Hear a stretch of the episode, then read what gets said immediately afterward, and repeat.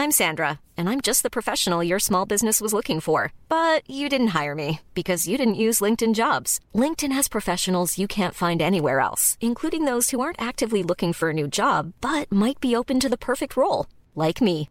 In a given month, over 70% of LinkedIn users don't visit other leading job sites. So if you're not looking on LinkedIn, you'll miss out on great candidates like Sandra. Start hiring professionals like a professional. Post your free job on linkedin.com/spoken today.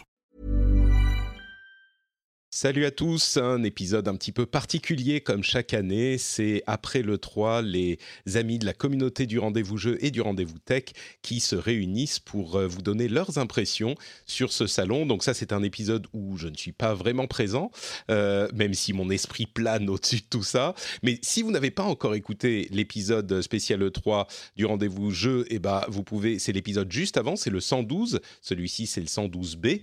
Donc n'hésitez pas à aller un petit peu en arrière dans le temps pour l'écouter, il est super intéressant.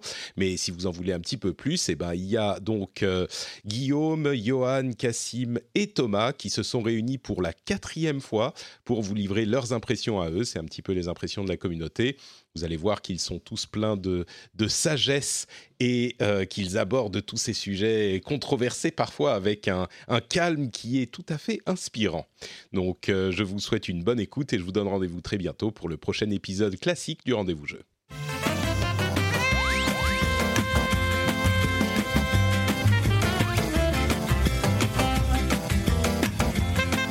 Bonjour à tous. On est de retour cette année pour vous parler de l'E3, puisque Patrick a pour la quatrième fois accepté de nous prêter son beau podcast.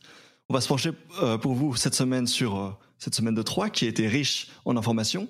Je suis Guillaume Hachet et euh, pour ce faire, autour de cette table virtuelle, je suis, en- je suis accompagné de trois autres valeureux patriotes, puisque nous avons d'abord Thomas. Salut Thomas. Salut, salut tout le monde. Nous avons aussi Cassim Ketfi, qui est journaliste chez Frandroid.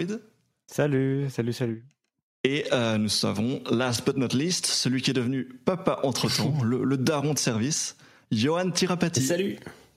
Alors je le disais, euh, c'est déjà la quatrième fois qu'on se réunit euh, pour vous parler de l'E3. Et euh, cette année, on a réfléchi ensemble et on s'est dit que euh, il allait peut-être falloir changer un petit peu le format, puisque euh, plutôt que de vous faire le listing de chaque conférence et vous raconter point par point ce qui s'est passé, ce qui est plutôt redondant, puisque a priori vous êtes sans doute déjà au courant, cette année, euh, on a choisi de plutôt faire une espèce de rétrospective des tendances, des points forts de, cette euh, semaine de 3. Et euh, on aura l'occasion d'y revenir, mais c'était vraiment un, un E3 exceptionnel pour plusieurs raisons. Et pour nous parler de cette première raison, le, premier aspect particulier de cette E3 2019, je me tourne vers Cassim. Cassim, est-ce que, est-ce que tu penses que l'E3 est en train de mourir? Oula, tu- bah, tu disais que c'était fort il y a deux secondes. Euh, non, mais euh, je pense que tu fais, référence au fait que euh, y avait quand même des gros absents euh, à cette E3. Enfin, c'était un, un E3 qui était quand même vraiment particulier dans son or- organisation par rapport euh, aux années précédentes. Euh, déjà, il n'y avait pas Sony. Euh, Activision avait une, place euh, très faible. Euh, si on, pour les gens qui ont vraiment visité le salon, bon, ça nous concerne moins, mais par exemple, Microsoft n'était pas sur place, ils étaient dans, dans leur petit truc à eux. Electronic Arts, euh, ça c'est pas la première année, mais ils avaient aussi leur propre événement, le EA Play, je crois, de mémoire. Et en plus, cette année, ils n'avaient pas de conférence, c'était plutôt une sorte de live continu, un peu chiant. Et du coup, ça donnait un, un ton un peu particulier à cette E3. Alors, Mhm, Beaucoup d'absents. alors ouais, pas mal d'absents, alors qu'en plus, euh, en parallèle de ça, on a eu une multiplication un peu des petites, de petites conférences, de petits directs euh, sur lesquels je pense qu'on va revenir euh, à travers nos différentes discussions, quoi, mais avec euh, le, PC Gaming Show qui, est un peu, un peu spécial, le, Nintendo Direct ou encore le, live euh, dédié à la réalité virtuelle.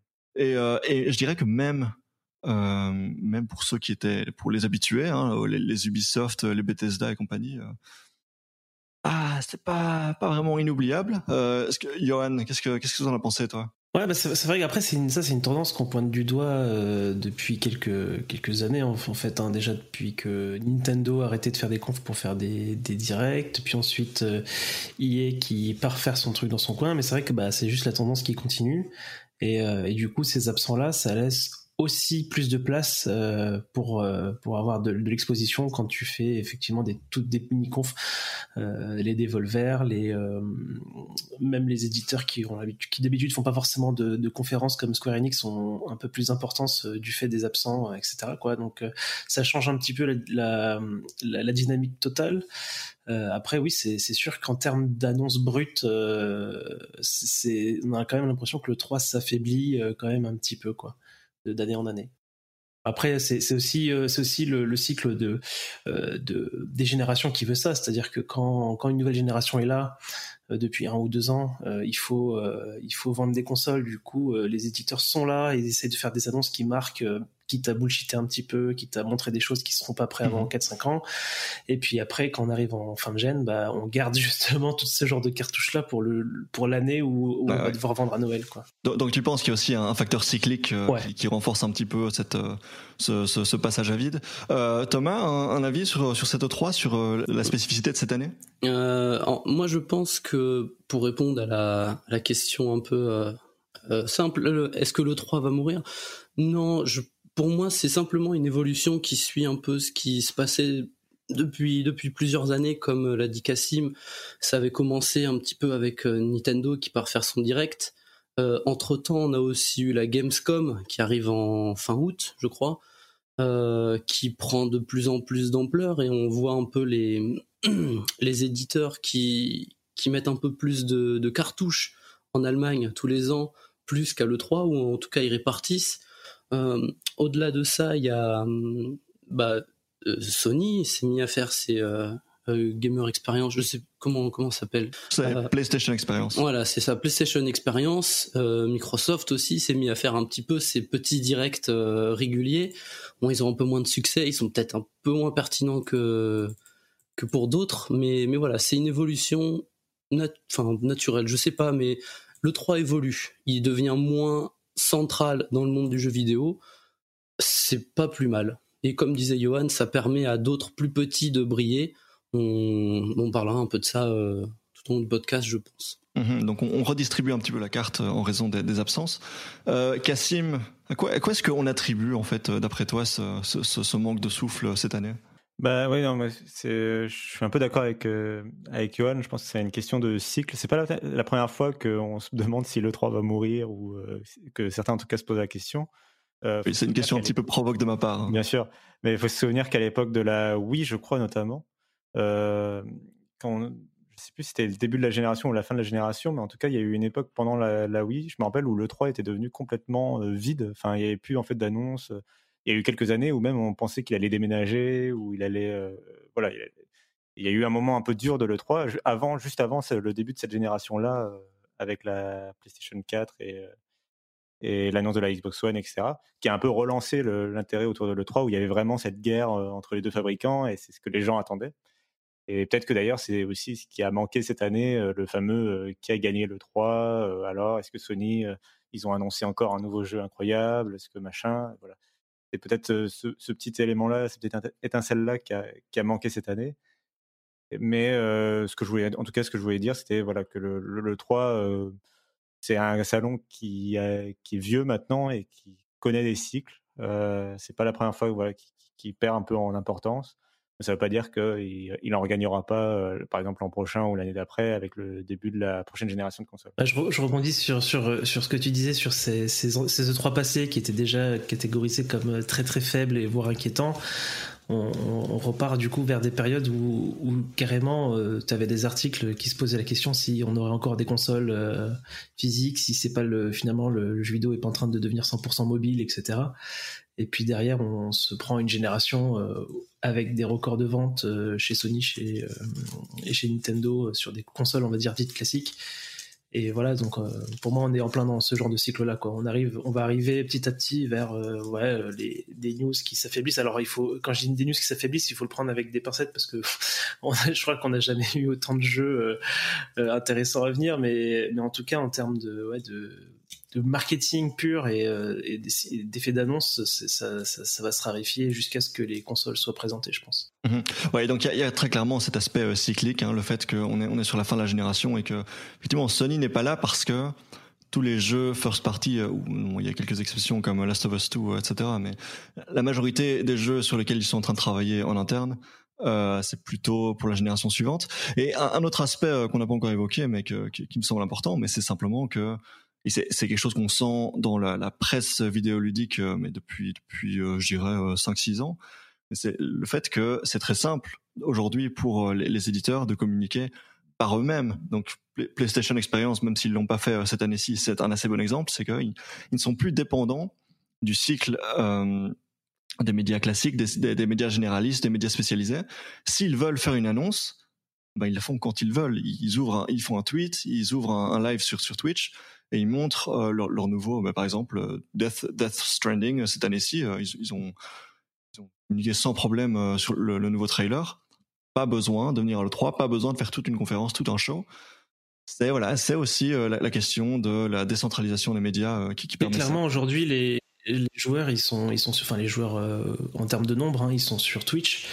Euh, ils, regardent, enfin ils lisent de moins en moins la presse. Enfin, je parle en proportion, mais voilà, les, sites sont de moins en moins visités par rapport euh, à, ce, qui se passe sur Twitch. et du coup, effectivement, j'ai l'impression que les communicants essayent de, singer un petit peu cet aspect live, cet aspect, bah, de toute façon, tout est sur Twitch quasiment. C'est particulièrement évident dans, dans, le live de Electronic Arts, puisque l'animateur du, du EA Play, c'était Greg Miller, qui est un ancien journaliste de chez IGN. Donc il y, a toujours cet aspect un petit peu. Euh, vous êtes en train de regarder du contenu de l'éditeur, mais ça ressemble, ça ressemble vaguement à un contenu euh, journalistique euh, de loin, si on fait pas attention. Cassim, tu, as encore un commentaire à faire sur cette situation E3esque Ouais, ben en fait, j'étais en train de me poser la question quand on est en train de discuter là, de la faiblesse de l'E3 à cause peut-être du changement de génération de consoles.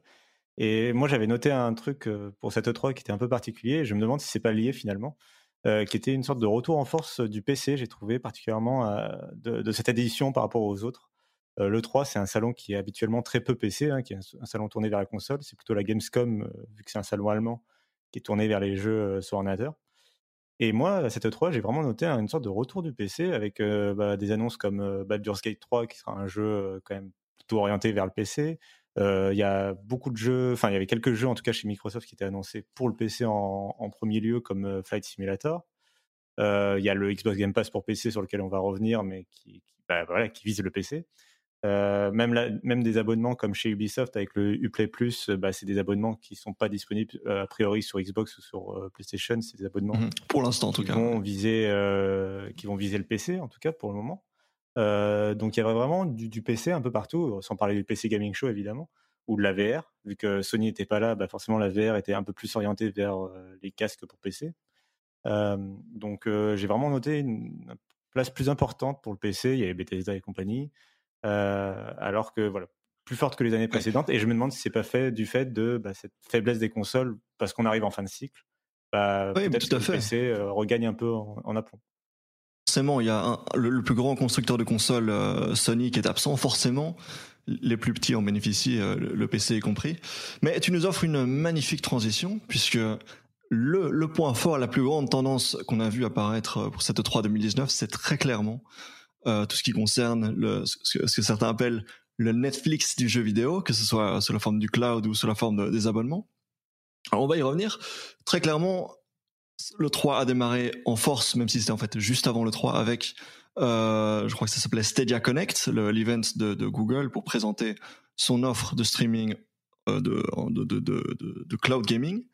Euh, je, vais, je vais vous interroger chacun. Thomas, qu'est-ce que tu as pensé, toi, quand tu as vu euh, le, sujet euh, quand, quand, tu as vu cette, cette conférence de, de, Stadia de la part de Google? Euh, bah Moi, à la fin, j'étais un petit peu confus. J'avais, je suis pas sûr d'avoir ils ils ont pas été très clairs à la fin. On se posait un peu tous la question. Je sais qu'on en a discuté pendant longtemps euh, pour savoir qu'est-ce qui était proposé par Stadia avec sans abonnement.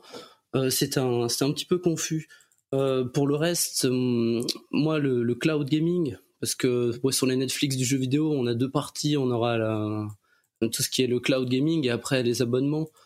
Euh, pour le coup, Stadia, moi je reste dubitatif pour ma parce que pour moi il me parle pas. J'ai l'impression que Stadia c'est pas pour moi. Google euh, s'adresse clairement, à mon avis, euh, à des gens qui ne jouent pas aujourd'hui. C'est des gens qui n'ont pas de console. Euh, sinon, j'arrive pas à voir l'intérêt en tant que en tant que quelqu'un qui possède déjà une plateforme, parce qu'en fait, je me dis que si tu as la connexion pour jouer à Stadia, tu as la connexion pour télécharger tes jeux sur euh, euh, sur n'importe quoi, sur ta Switch, euh, PS4, sur ton PC.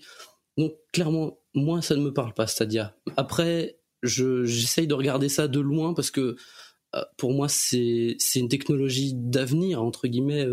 à la fin de l'année, je sais pas si ça sera pertinent, mais dans dans beaucoup d'années, euh, sûrement, mais non, je suis ça de loin pour l'instant. Mais euh, je sais que Cassim, lui, je, crois même qu'il s'est déjà abonné, donc euh, il a peut-être plus, plus à dire que moi. Oui, alors j'ai, précommandé, mais je suis pas sûr de garder la, la précommande jusqu'au bout. mais ouais, c'est-à-dire c'est intéressant. Enfin, ils, ils sont quand même allés à, contresens de là où on les attendait, parce qu'effectivement, ils ont pas ils, ont, sont pas du tout partis dans, une sorte de Netflix du jeu vidéo. en fait, ce qu'ils ont annoncé sans trop le dire et en fait ce, dont on s'est rendu compte c'est qu'il faut payer ces jeux euh, c'est en fait Stadia pour moi c'est plutôt un, concurrent de Steam en fait au final ou de même Epic Games. Euh, c'est-à-dire que c'est une boutique de jeux vidéo dans laquelle on va acheter ces jeux à l'unité. Et euh, pour moi le gros point fort de Stadia c'est pas son abonnement à 10 euros qui va juste être une sorte de Xbox Live Gold ou PlayStation Plus un peu bizarre. C'est pour moi le gros avantage c'est l'offre gratuite ou gratuitement. Stadia euh, donne l'accès à une plateforme qui permet de faire du 1080p 60 euh, images secondes, c'est ce qu'ils annoncent en tout cas, euh, pour, un, pour une connexion internet plutôt faible. Enfin, je crois que c'est autour des 10 mégabits seconde. c'est pas normalement on devrait s'en sortir sans avoir la fibre par exemple. Donc c'est quand même plutôt accessible, même si évidemment il y a des connexions qui, sont en dessous. et donc c'est et en plus, ils annoncent une, plateforme plus performante que la Xbox One X, donc plutôt.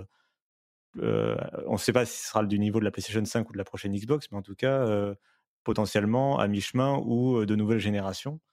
Et pour moi, là, Thomas disait que c'était une console, c'était une plateforme peut-être qui n'était pas, qui ne visait peut-être pas les gens qui ont déjà une plateforme, mais je pense qu'aujourd'hui, personne n'a de plateforme. En fait, personne euh, la, génération est terminée. Google, il vise la génération suivante. Et personne n'a encore de PlayStation 5 chez lui, a priori. personne n'a la prochaine Xbox non plus chez lui. Donc, euh, donc ils rabattent les cartes. Et, et pour moi, l'offre gratuite, ça permet de se dire bah, j'achète pas de PlayStation. À la place, j'achète mes jeux à 40 ou 60 euros sur Stadia.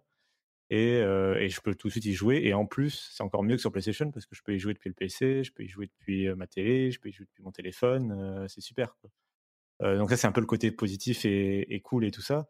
Côté négatif, c'est euh, on ne sait pas trop euh, encore le catalogue du jeu. Ils n'ont pas trop détaillé. Enfin, il y a plein de trucs qui manquent, je trouve, en termes de détails. et en plus, surtout, moi, ce qui me fait peur, c'est Google.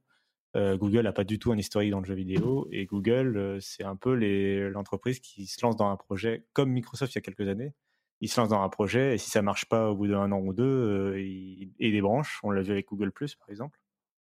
Et donc, euh, je ne sais pas si j'oserais acheter des jeux à 40 euros ou 60 euros sur Google, en sachant pas si dans un an ou deux, ou dans trois ans ou quatre ans, euh, mes jeux seront encore là, parce qu'en fait, euh, Google aura décidé de tout abandonner. alors qu'un abonnement à la Netflix, où ce serait sans engagement et je pourrais jouer en illimité, m'aurait moins stressé, puisque je me suis dit que bah, le jour où Google disparaît, bah, au pire, c'est pas grave, l'abonnement disparaît, et voilà. J'ai rien perdu, j'ai rien investi de trop dans le jeu ou quoi. Ouais, euh, Donc là, tu, tu, nous vantes les, les, qualités du cloud et en même temps, tu nous montres les, les bémols. Euh, bah, c'est l'offre en, en termes de voilà, en termes de, de, de pricing, en termes de, de positionnement. Euh, juste, juste une chose, tu disais, euh, tu, tu rêves d'une formule à, la Netflix où tu as un abonnement et où tu peux, tu as, tu as tout un catalogue de jeux auquel tu peux jouer, plutôt qu'une formule à la Steam où tu dois acheter tes jeux. En fait, ce qui se passe, c'est que certains éditeurs, euh, notamment, c'est confirmé pour Ubisoft, mais ce sera bientôt le cas pour euh, normalement. Ce qui se murmure, c'est que ça risque d'être aussi le cas pour Electronic Arts. Et tu peux payer ton abonnement euh, Ubisoft, chez Ubisoft ou chez Electronic Arts et jouer euh, sur Stadia à voilà tout, le catalogue Ubisoft, à tout le catalogue Electronic Arts. Ce qui là, bon, c'est nettement plus cher puisque forcément tu dois payer ton abonnement chez Electronic Arts, chez Ubisoft et peut-être aussi chez Stadia. Euh, donc effectivement, c'est violent, c'est beaucoup plus cher qu'un Netflix, très clairement. Euh, mais je, voulais vous demander, à, je voulais vous demander à chacun, euh, puisque donc Thomas, tu disais euh, pas très intéressé euh, par prendre un abonnement. Johan, toi, est-ce que, est-ce que quand tu vois l'annonce de, de, Stadia, tu te dis, je m'abonne direct ou tu, es plus sceptique comme, Thomas? Alors effectivement, je suis, un peu sur la ligne de, Thomas. Je pense que l'offre s'adresse pas à moi tout de suite. Par contre, toutes les faiblesses de, de cette offre-là que, relève Cassim, euh, je pense que elles sont, c'est pas si important que ça en fait, parce que le, cloud a, d'abord un premier challenge, c'est effectivement de convaincre euh, sa faisabilité technique. Euh, les gens aujourd'hui sont ultra sceptiques. Enfin, c'est, assez flagrant quand tu quand tu lis un petit peu les discussions qu'il peut y avoir sur Twitter ou même ou même tout simplement la machine à café au boulot. Les, gens sont vraiment n'y croient vraiment pas. Ils ont vraiment l'impression de se faire se faire avoir par du, marketing et puis qu'en fait euh, la réalité serait tout autre.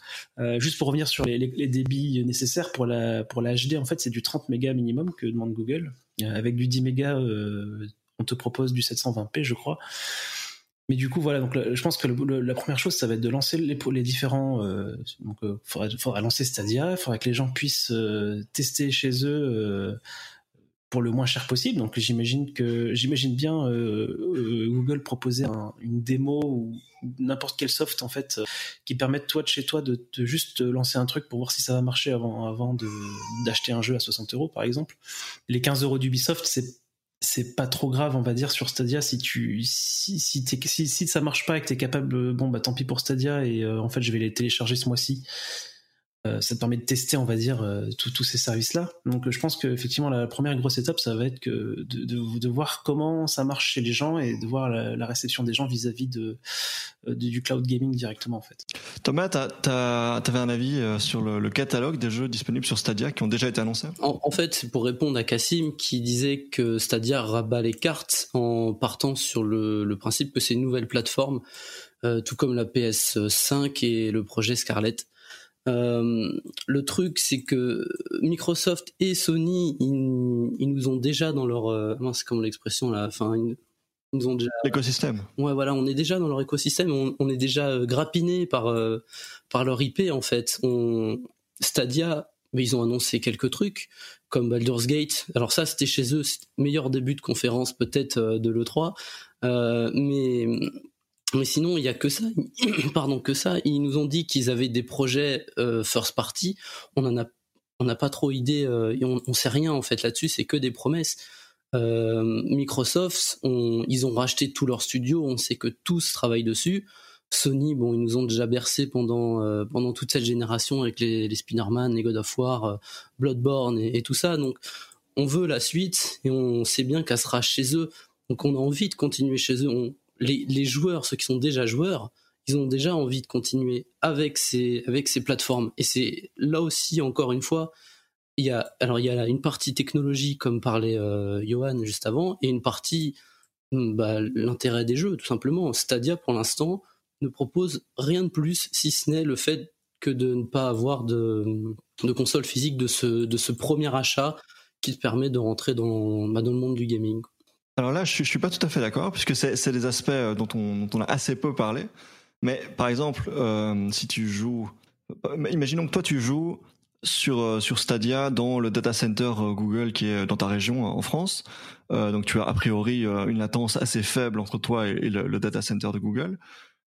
Si quelqu'un d'autre joue sur le data center qui est par exemple au Canada, la connexion entre les deux data centers, c'est de la méga fibre optique de Google, c'est un truc de dingue. Et donc le ping entre toi et ton copain au Canada, ben, il, est, il, est, il est très très très très très réduit.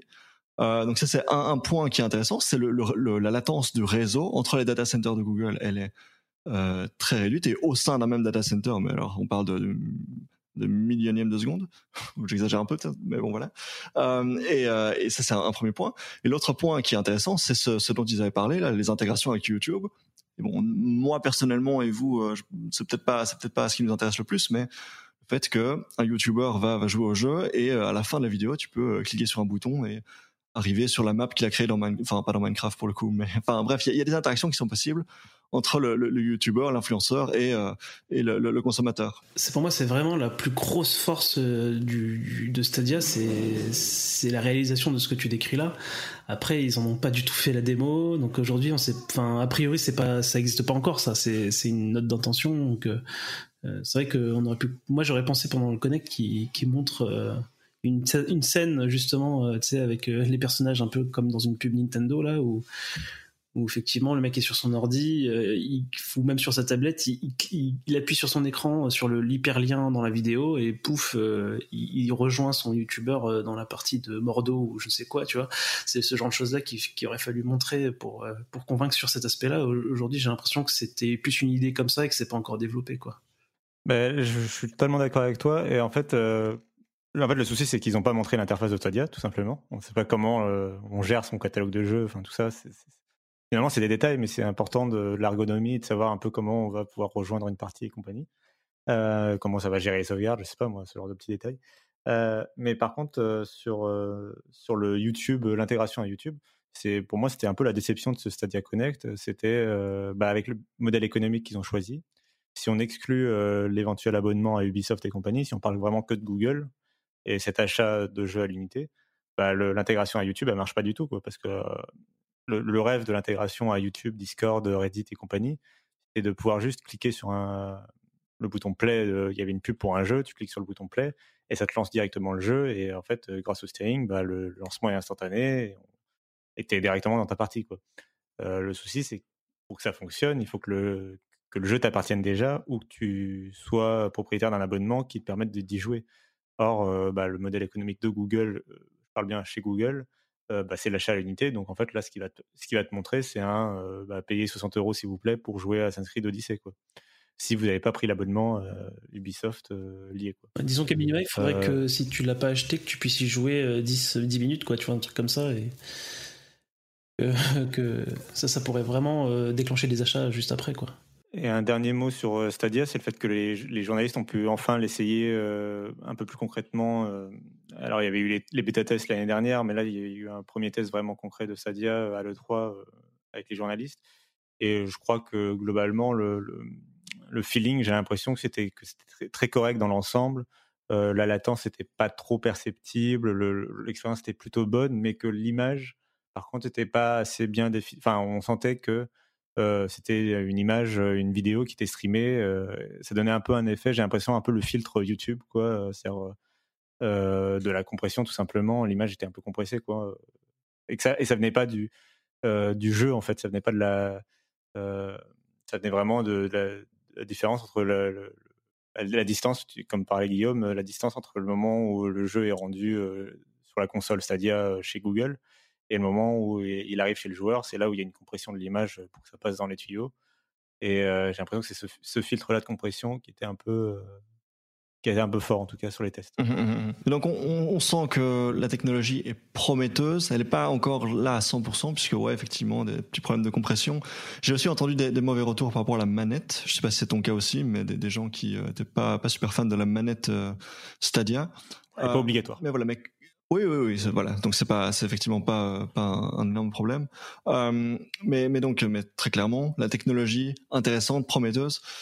Le modèle économique hmm, frustrant, je dirais. Euh, c'est à, voir si ça convaincra ou pas.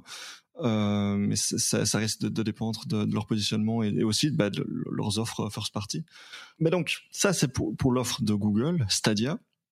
Ce ne sont pas les seuls acteurs dans le monde du cloud gaming, puisqu'on a aussi une réponse de la part de Microsoft. Johan, est-ce que, est-ce que tu as un avis sur le, positionnement de Microsoft dans cette, dans cette nouvelle bataille? Si, Stadia et son nombre euh, ont, été omniprésents pendant toute cette 3, on peut dire que c'était carrément l'inverse pour Xcloud, hein, qui était euh, bon présent, mais euh, enfin on n'en a pas, pas entendu parler, pas beaucoup vu, euh, pas, enfin c'était quand même assez discret, alors que enfin moi c'était une de mes attentes de, cette 3, c'était justement d'en savoir plus après la présentation de Stadia, de voir l'équivalent de cette présentation pour pour Microsoft. donc du coup je sais je sais pas, moi j'avais l'impression qu'ils étaient partis pour pour en parler longuement, etc. Et que j'ai l'impression que c'est un, des plans qui a été un petit peu mis de côté. Alors, on a vu pas mal de, déclarations de Phil Spencer qui tempéraient un petit peu le, euh, le, cloud en disant bah c'est effectivement un, truc cool euh, qui va arriver. Par contre, c'est pas c'est pas pour tout de suite. Par contre, euh, c'est encore les consoles qui vont qui vont être prioritaires, etc. Donc, tu avais vraiment comme une sensation de rétro-pédalage là-dessus. Alors, c'est c'est pas ce que je pense je pense que Microsoft a un coût énorme à jouer avec xCloud, dans le sens où leur, leur omniprésence dans tous les toutes les consoles, PC, euh, euh, cloud leur permet d'avoir justement une offre où euh, tu te poses pas de questions, tu achètes ton jeu, tu achètes Forza Horizon 4, bah tu l'as sur tu peux tu l'as en mode cloud si tu veux, tu l'as sur ta console, tu l'as sur ton PC. Du coup, t'as pas peur de dépenser 60 euros si le cloud marche pas, bah au pire t'as ton PC. Enfin, c'est, je, trouve, que s'ils arrivent à avoir un, service vraiment solide de cloud euh, face à Google, ils ont cet argument-là de, dire que bah, vous faites ce que vous voulez. En fait, si vous voulez euh, pas subir des artefacts de compression, etc., vous pouvez le télécharger et jouer en 4K sur, en local. Euh, juste sur la présence de Stadia, je voulais juste réagir sur ce que tu disais.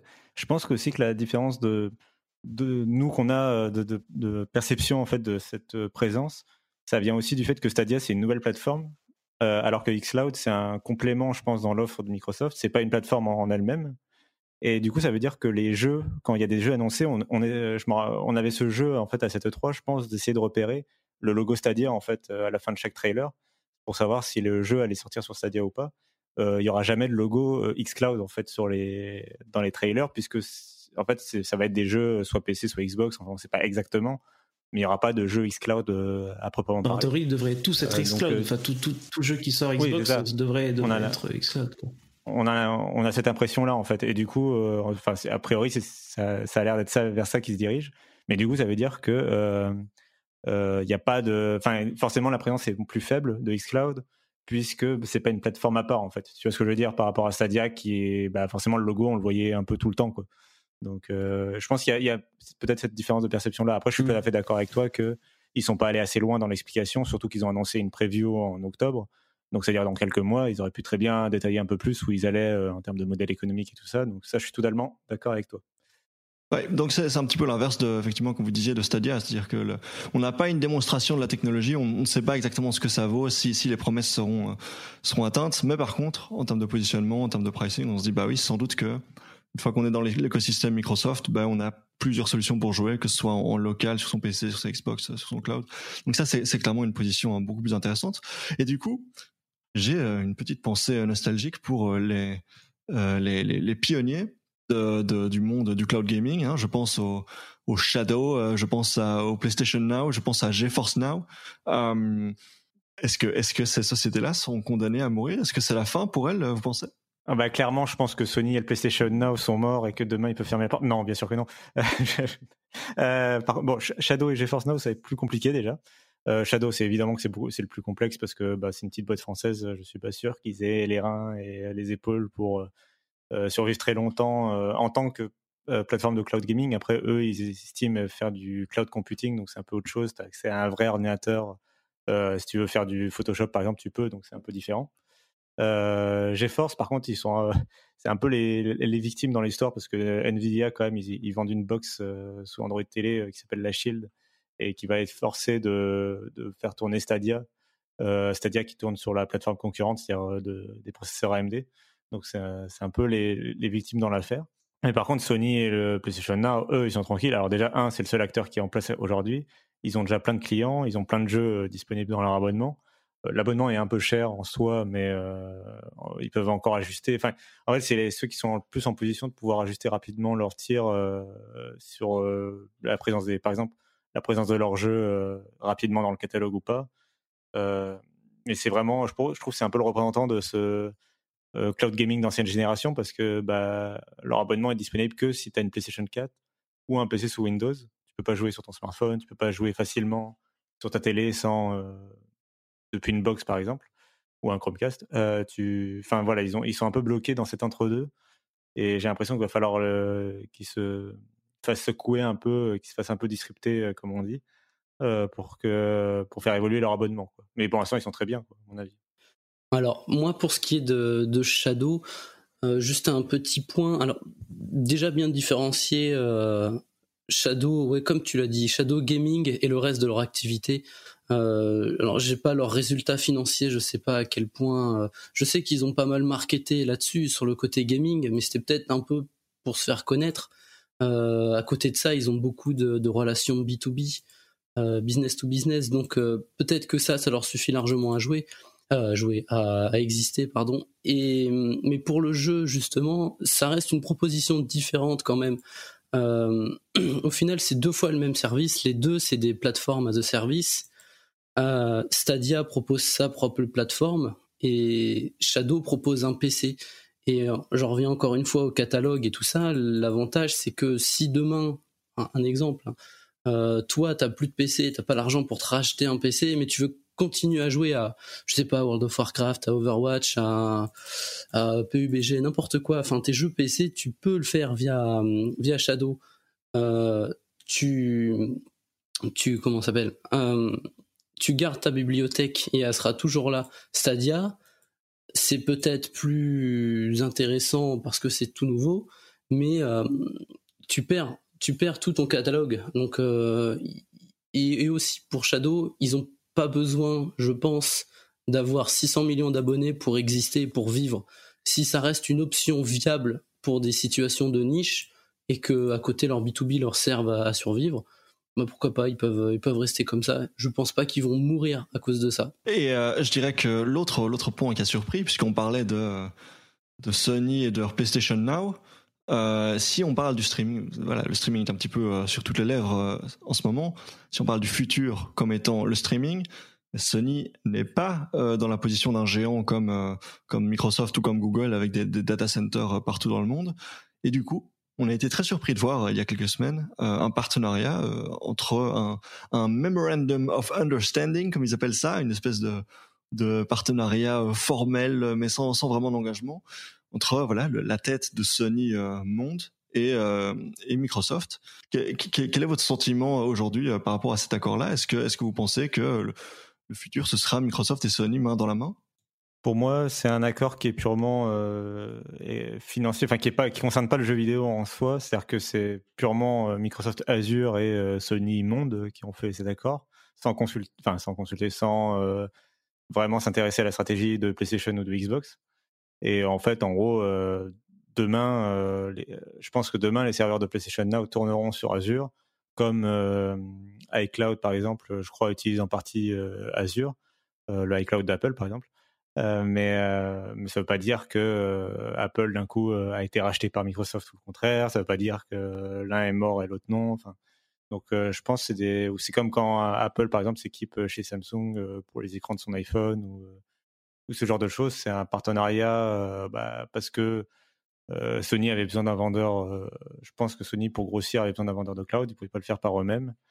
et donc ils ils avaient le choix entre Google, Microsoft et Amazon et euh, je sais pas pour quelle raison ils ont préféré euh, aller chez, Microsoft. C'est peut-être parce que euh, Google et Amazon étaient vus comme des concurrents plus effrayants vu qu'ils sont pas sont pas présents enfin ils s'intéressent au marché du jeu vidéo de façon un peu agressive par rapport à, Microsoft qui est plus présent depuis longtemps dans le, le 3 et compagnie et donc avec lequel ils ont peut-être plus l'impression d'une proximité j'en sais rien du tout mais euh, mmh ou c'est tout simplement une question de prix ou une question de dispo, j'en sais rien. Mais en tout cas, euh, ils ont préféré Microsoft à, aux concurrents. Mais pour moi, ça veut pas dire plus que ça. Ça veut pas dire que les jeux PlayStation vont débarquer chez euh, chez Xbox. Ça veut pas dire que les jeux Xbox vont débarquer chez PlayStation, à mon avis. Ouais. Euh, mais donc cet aspect-là, l'aspect cloud gaming que Microsoft, qui, qui, qui, qui, met Microsoft dans une position plutôt confortable, en tout cas a priori, même si on n'a pas encore vu de, de démonstration, c'est un des aspects qui, qui, qui, donne un petit peu l'impression que Microsoft va revenir en force sur cette prochaine génération, puisqu'on sait bien que ça ne s'est pas très bien passé pour eux euh, cette fois-ci. Hein, le, le TV, TV, TV, etc. Euh, ça, ça, leur a coûté très cher. Euh, et du coup, l'autre aspect qui, euh, qui, qui, les renforce très fort, c'est ben, ce Game Pass dont ils ont beaucoup parlé cette année. Euh, Johan, je sais que toi tu t'es abonné au Game Pass. Est-ce que tu peux nous en dire un mot? ce, donc euh, déjà il faut savoir que ce qui m'a fait craquer c'est qu'il y a c'est une, une, offre de conversion qui, qui, existe en ce moment où en fait euh, Microsoft propose euh, à tous ceux qui achètent le, leur donc leur packaging complet euh, Game Pass Ultimate qui reprend qui comprend le Game Pass PC Xbox et aussi l'accès au, au, live de, de la Xbox. Donc ce, ce, pack Ultimate là si on le prend aujourd'hui Microsoft convertit notre stock d'abonnements à Xbox Live euh, Xbox Ultimate. Donc en fait, concrètement, ce qui se passe, c'est que si on est abonné pour deux ans à Xbox Live, pour, pour 1 euro qui est l'offre actuelle pour le Ultimate, on convertit en fait tout ça en, en, Xbox Ultimate. Donc, euh, vu les prix euh, de, du Xbox Live, hein, qu'aujourd'hui on trouve, on trouve sur différents revendeurs autour de 40 euros euh, pour une année complète, si on ramène ça au, mois sur 3 ans, donc c'est le maximum qu'on peut, qu'on peut convertir, ça, fait ça ressemble quand même beaucoup à, l'offre dont on ne peut pas refuser. Quoi. Même si euh, ces, ces, dernières années, les, les, exclus Microsoft qui arriveront forcément du coup sur euh, sur, ces, sur ce Game Pass là sont pas forcément euh, une grande notoriété ou même une quantité folle. Euh, je pense qu'on peut être quand même assez confiant sur l'avenir et puis même ces, ces, exclus déjà existantes, on va dire valent le coup de, ce genre d'abonnement. Donc si on rajoute en plus euh, voilà tous les éditeurs tiers qui, qui sont dessus ça enfin il commence vraiment à y avoir un catalogue assez, incroyable. Et ben voilà avec euh, avec un prix aussi bas donc j'avais calculé je crois que c'était un peu moins de 4 euros par mois sur les sur les 3 ans si on faisait ça. Euh, voilà ça permettait d'avoir accès quand même à, énormément de jeux.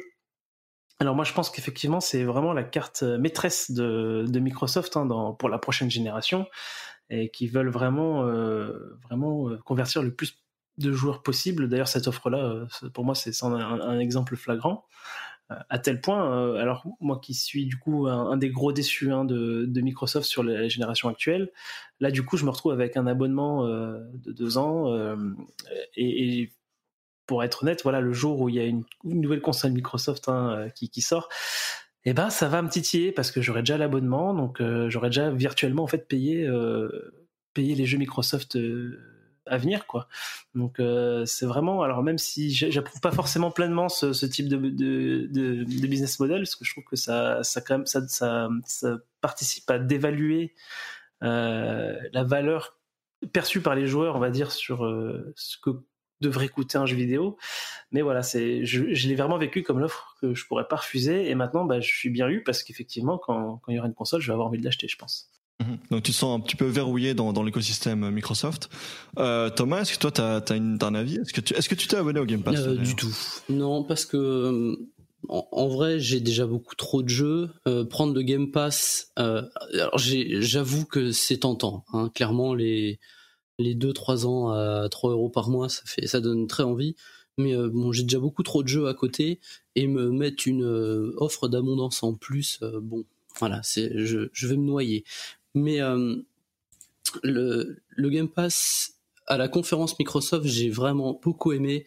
Euh, j'ai même pensé un moment que lui seul avait gagné le 3. Alors, si ça veut dire quelque chose, gagner le 3, évidemment, je dis c'est un peu en l'air. Mais euh, j'ai été très impressionné autant l'an dernier. C'était des promesses, un petit peu le, le Game Pass, c'était le tout début. On avait, on, trouvait ça bien dans l'idée. Maintenant, il fallait concrétiser. Cette année, c'était clairement, ça, enfin moi, pendant leur conférence, c'est ce qui m'a sauté aux yeux. Euh, beaucoup de jeux qui étaient annoncés donc dans cette offre, euh, de, des jeux first party Microsoft, euh, et même d'autres. On sait que je crois qu'Outer Wild est dedans, si j'ai bien compris. donc oui, clairement, l'offre aujourd'hui, elle est vraiment alléchante. Maintenant, comme disait Johan, j'ai un petit peu peur.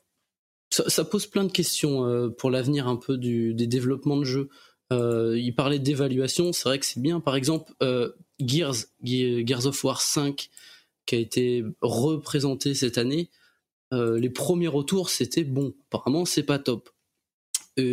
pour une, une exclue comme ça, d'habitude on dirait que ça serait vachement dommage qu'ils chient un peu leur, leur, leur jeu, qui est une de leurs plus grosses licences. Là, j'ai peur qu'on se dise, oh, bah, de toute façon, c'est pas grave, je l'ai pas payé c'était dans le Game Pass. Et euh, si on commence à se dire que les jeux c'est pas grave s'ils sont pas bien parce qu'on les paye pas bah, je sais pas je trouve ça un peu euh, peut-être que moi je, je, suis pas très pas très à l'aise là-dessus mais euh, mais bon le, les offres qui se qui se multiplient donc on avait déjà vu Uplay il y a eu aussi Ubisoft qui lance la leur.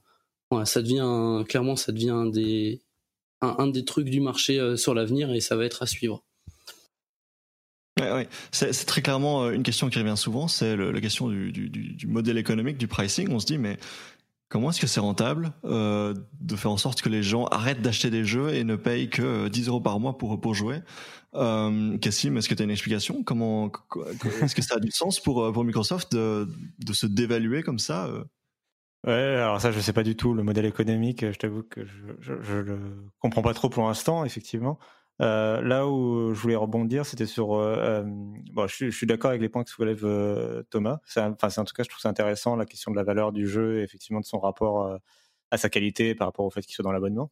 mais c'était surtout ce que disait Johan par rapport au changement de génération et au, fait d'être abonné sur le Game Pass. Pour moi, le Game Pass, c'est la meilleure arme de Microsoft pour mettre fin à la facilité que va avoir Sony à convertir les gens de la PlayStation 4 à la PlayStation 5. Euh, je m'explique, la PlayStation 5 elle va être rétro-compatible, donc tous les jeux qu'on a sur PlayStation 4 vont être compatibles avec la PlayStation 5. Admettons qu'on ait eu qu'une PlayStation 4 et éventuellement une Switch par exemple, mais qu'on n'ait pas eu de Xbox. Bah, si on achète la prochaine Xbox, ça veut dire bon bah tu repars de zéro, t'as aucun jeu compatible, tous tes jeux de PlayStation 4 ils sont pas compatibles, euh, t'es obligé de repartir de zéro. Euh, si tu achètes une PlayStation 5, là, tu es content parce que tu peux récupérer tes jeux PlayStation 4, tu peux aussi acheter les nouveaux euh, qui sortent, et comme ça, tu es content, tu as déjà ta bibliothèque, tu peux profiter. Donc, tu as tout intérêt à rester euh, dans la même écurie, tu as tout intérêt à rester chez Sony. Pour moi, le Game Pass, justement, il va un peu casser ça en disant c'est pas grave si t'as pas eu de Xbox avant, pour 10 euros par mois ou, ce que c'est, pour 13 euros par mois, peu importe. tu as, tous les, as les jeux importants de la génération précédente, voire même de la génération encore avant et tu peux t'abonner euh, et tu peux euh, en profiter. Ça te remplace un peu ta rétrocompatibilité, même si la Xbox sera par ailleurs rétrocompatible. Bah, ça remplace un peu cet, cet élément-là et ça te vient te, faire une grosse bibliothèque dès, le premier jour. Euh, mmh. Et l'autre chose dont on parlait de la conférence et du fait qu'il y ait beaucoup de jeux qui étaient annoncés compatibles Game Pass, c'est vraiment quelque chose aussi que j'ai noté. Et pour moi, c'était presque le plus important euh, c'est même presque devenu plus important que la question des exclus euh, qu'on se posait beaucoup et qui était beaucoup le point faible de Microsoft euh, les années précédentes. on se posait à chaque fois la question, oui, les exclus, les exclus, quel, jeu je vais jouer sur Xbox et pas sur PlayStation et compagnie. Et il y avait notamment le, refrain du fait que bah, les jeux qui sont présentés à la conférence Microsoft, c'est très cool, mais c'est des jeux que je vais acheter sur PlayStation 4. C'était un truc, une blague qu'on se disait souvent, qui était vrai d'ailleurs, qui n'était pas qu'une blague. Euh, et, pour moi, le Game Pass, il va aussi un peu contre ça parce qu'en fait, il y a plein de jeux qui étaient annoncés à la conférence Microsoft qui étaient Game Pass, mais qui étaient aussi annoncés sur PlayStation 4. Non, euh, par exemple, Spirit Spiritfarer, qui est pas un gros jeu, mais qui était un, petit jeu indé euh, qui avait l'air très sympa. Ben, moi, quand j'ai vu la, bande-annonce, je me suis dit, ah bah ça, je vais pouvoir le tester gratuitement. Du coup, vu que je suis abonné, je vais pouvoir le tester, que ce soit sur PC ou Xbox, je sais plus sur quelle plateforme il sort, mais je vais pouvoir le tester et je vais pas avoir besoin de l'acheter.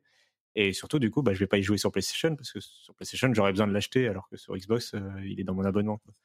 Donc, euh, et du coup, ça, ça c'est presque plus important. Ça, ça crée de facto quelque part un système d'exclus dans le sens où bah, ça m'incite énormément à jouer sur Xbox plutôt que sur PlayStation, à des jeux pourtant qui sont cross-platform. Et, moi, il y a un, autre truc aussi qui, qui m'inquiétait un petit peu. Enfin, quand je quand je j'essayais de prendre du recul justement sur ma consommation de jeux et puis de, de voir euh, maintenant, maintenant que j'avais le Game Pass, je, je regardais un peu tous les jeux qu'il y avait dedans. Et, je me disais justement que maintenant que je suis abonné pour deux ans, euh, entre deux gros jeux que je vais acheter sur PS4 ou sur PC, des jeux que, que j'attends, que, que je vais forcément acheter Day One, etc. Bah avant, je craquais euh, voilà, je me baladais dans le store euh, de, de l'eShop euh, Switch ou, même euh, sur l'Epic Store, puis je regardais les jeux qui sortaient, et puis je disais, ah bah tiens, je vais, je vais, je vais claquer les 20 euros, 15 euros, et je vais tester ce petit jeu qui, qui a l'air sympa, mais pas plus, hein, de, ce, cet ordre-là. Et ben maintenant que j'ai le Game Pass, au lieu de faire ça, bah, j'irai broser dans le Game Pass, voir les jeux que j'ai pas encore fait, qui sont dedans, qui ont l'air chouettes, et du coup, j'ai l'impression que ça, peut devenir euh, un peu compliqué pour certains, euh, certaines catégories de, studios de développement indé, s'ils sont pas dans ces offres-là, euh, d'essayer de capter justement ce, type de comportement que je décrivais et, et de, de, faire des ventes de cette manière-là. quoi. C'est vrai que ça va être une question qui va être compliquée de toute façon sur le business model. Euh, mm. On en a parlé souvent et on, a les exemples. Après, pour, pour le business model en lui-même, les 10 euros par mois et puis euh, les, mettre en, échelle avec les jeux à 60 euros, moi je suis, enfin, je suis pas trop inquiet. J'ai pas la sensation que ça soit ultra rentable pour le moment, mais j'imagine que l'objectif c'est de multiplier le nombre de joueurs par, euh, voilà, d'avoir un nombre d'abonnés ultra impressionnant et qui fait que finalement vendre son jeu, admettons que tu as un nouveau jeu qui sort sur le Game Pass, donc tu vas capter une partie des abonnements, donc tu vas même pas capter les 10 euros de l'abonnement, tu vas capter, on va dire, je sais pas, 2 euros par, par, par joueur ce mois-ci eh ben, on mise sur le fait qu'il y ait tellement de joueurs que finalement c'est plus rentable de, de, faire jouer euh, des millions et des millions euh, à 2 euros plutôt que 1 euh, million ou 2 millions à, à 60 euros. Quoi. Sachant que d'après Microsoft, le nombre de ventes de jeux augmente pour les jeux qui sont sur le Game Pass. Alors bon, ça c'est, ils, sont gentils, ils donnent aucun chiffre, donc c'est, on est un peu obligé de les croire, quoi. Mais après, en même temps, ils arrivent à convaincre des éditeurs tiers, donc j'imagine que bah, après, il y a aussi ça, c'est que du coup, tu as, euh, beaucoup plus de joueurs qui vont, qui vont avoir accès à ces jeux-là et, les tester. Euh, euh, voilà, puis potentiellement en parler à quelqu'un qui lui n'a pas le Game Pass et qui fera le choix plutôt de l'acheter directement plutôt que de s'abonner, tu vois. Ça, et du coup, j'imagine effectivement bien une, voilà, une augmentation des ventes classiques derrière, quoi. Un autre, un autre avantage des, des, formules d'abonnement pour tous ces éditeurs, c'est que mais on verrouille quelque part les joueurs dans, son propre écosystème. Parce que si, on, si on fait la comparaison qui revient souvent avec euh, Spotify ou Netflix, je suis abonné à Spotify, j'ai accès à presque toute la musique du monde, que ce soit chez euh, Warner Music, Universal ou peu importe. Ici, c'est une offre d'abonnement par éditeur. Je suis soit abonné euh, chez, chez, Ubisoft, soit chez, chez Electronic Arts, soit chez Microsoft et ainsi de suite. Euh, donc forcément, je peux pas m'abonner à 40 services à la fois. Donc je vais choisir, je vais dire bon bah mes jeux préférés c'est plutôt ceux de d'Electronic Arts ou de, de Microsoft euh, et euh, peut-être que les jeux Ubisoft m'intéressent moins, je ne sais pas. Euh, et, donc forcément pour l'éditeur c'est une solution, c'est de se dire ben euh, je suis à peu près certain que l'argent de mon abonné ce mois-ci je le retrouverai le mois prochain. Alors que dans le modèle actuel, je vends Watch Dogs ce mois-ci, peut-être que dans trois mois, il ira acheter un jeu Electronic Arts. Et, c'est pour ça que les éditeurs, là, ils ont intérêt à trouver leur, leur jeu service euh, roi euh, qui, va, qui va permettre de garder en fait les joueurs sur la, durée. Enfin, je vais, je vais m'expliquer, c'est que tu prenais l'exemple de Netflix. Aujourd'hui, en général, les gens sont abonnés en continu à Netflix. Par contre, les autres, euh, les autres catalogues, ils vont peut-être s'abonner un mois pour Game of Thrones à OCS, puis arrêter, puis s'abonner un mois à Canal Plus pour je sais pas quelle série puis arrêter. Et donc du coup en fait euh, le, but c'est d'avoir effectivement son Fortnite où tu sais que les gens vont dire bon bah du coup moi alors ma, plateforme par défaut mon abonnement par défaut il va aller euh, je sais pas sur Ubisoft euh, ils ont ils ont je sais pas For Honor je sais pas quoi et du coup de temps en temps il y a un jeu ultra intéressant qui me qui, qui me plaît chez, chez Microsoft ce mois-ci, bah, je vais claquer un mois tout seul de, Microsoft euh, ce mois-ci pour jouer à mon jeu solo et tout, en pouvant continuer à jouer à Fortnite. Et du coup, j'imagine bien effectivement que chaque éditeur va, avoir envie de, de trouver son, son, jeu service ultra important qui permette en fait de maintenir euh, la captation que tu décrivais euh, de façon continue en fait et d'avoir un revenu fixe en plus des pics d'abonnement pendant les grosses sorties quoi. Et pour Electronic Arts, c'était censé être un thème, mais on sait bien que ça n'a pas trop été le cas puisque c'est assez mal mm-hmm. passé.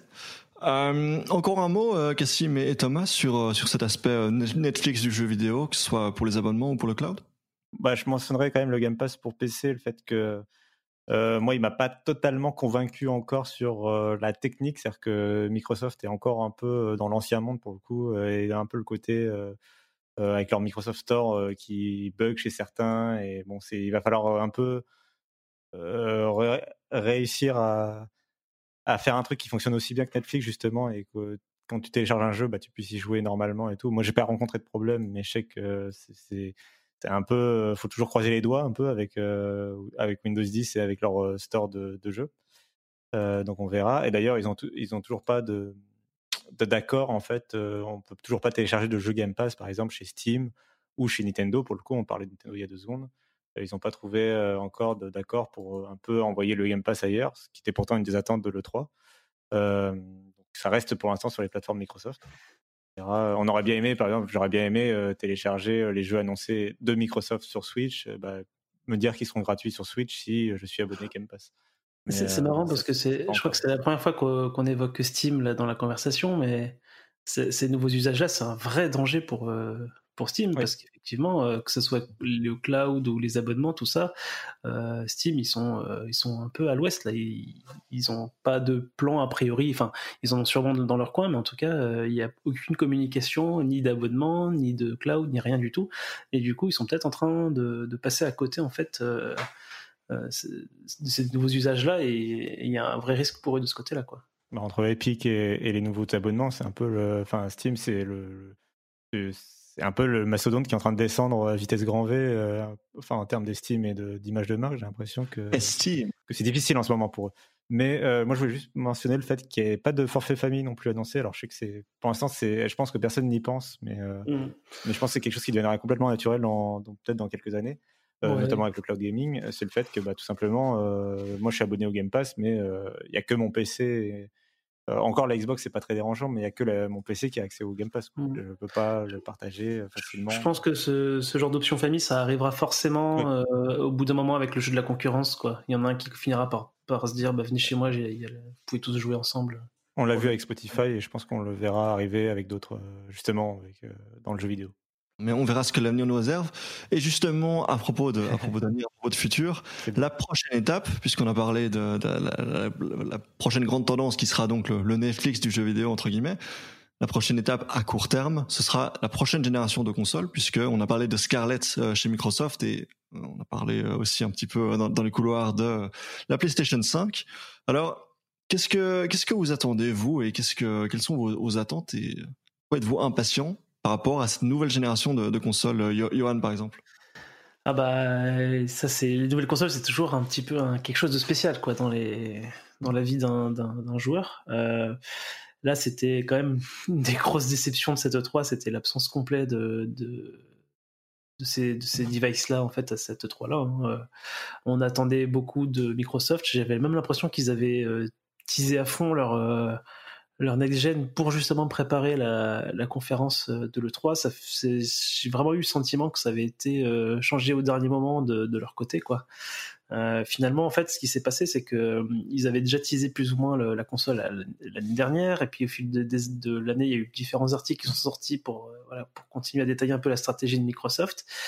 Et puis du jour au lendemain, on a eu un article chez The Verge qui parlait de la, de la PlayStation 5, on va l'appeler PS5 pour le moment, mais euh, et qui voilà qui, qui m'ont donné vraiment beaucoup de détails euh, techniques. Alors c'était surtout du, du, bullshit entre guillemets dans le sens où ça ça nous c'est des, des, chiffres et, des, et des, des, détails très techniques mais qui nous disent pas en fait ce que ça va vraiment être. Mais du coup on avait quand même déjà eu la notion de voilà on, va mettre tel type de disque dur ça va être un, un SSD spécial trop bien etc mais c'était aussi accompagné d'une Ryan Reynolds here from Mint Mobile with the price of just about everything going up during inflation we thought we'd bring our prices down. So to help us, we brought in a reverse auctioneer, which is apparently a thing. Mint Mobile unlimited premium wireless. Ready to get 30, 30, bit to get 30, bit to get 20, 20, 20, bit to get 20, 20, bit to get 15, 15, 15, 15 just 15 bucks a month. So, Give it a try at mintmobile.com/switch. slash $45 up front for 3 months plus taxes and fees. Promo for new customers for limited time. Unlimited more than 40 gigabytes per month slows. Full terms at mintmobile.com.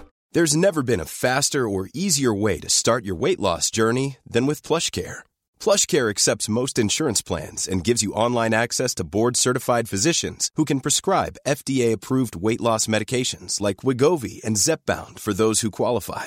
Take charge of your health and speak with a board-certified physician about a weight loss plan that's right for you. Get started today at plushcare.com slash weight loss. That's plushcare.com slash weight loss. plushcare.com slash weight loss.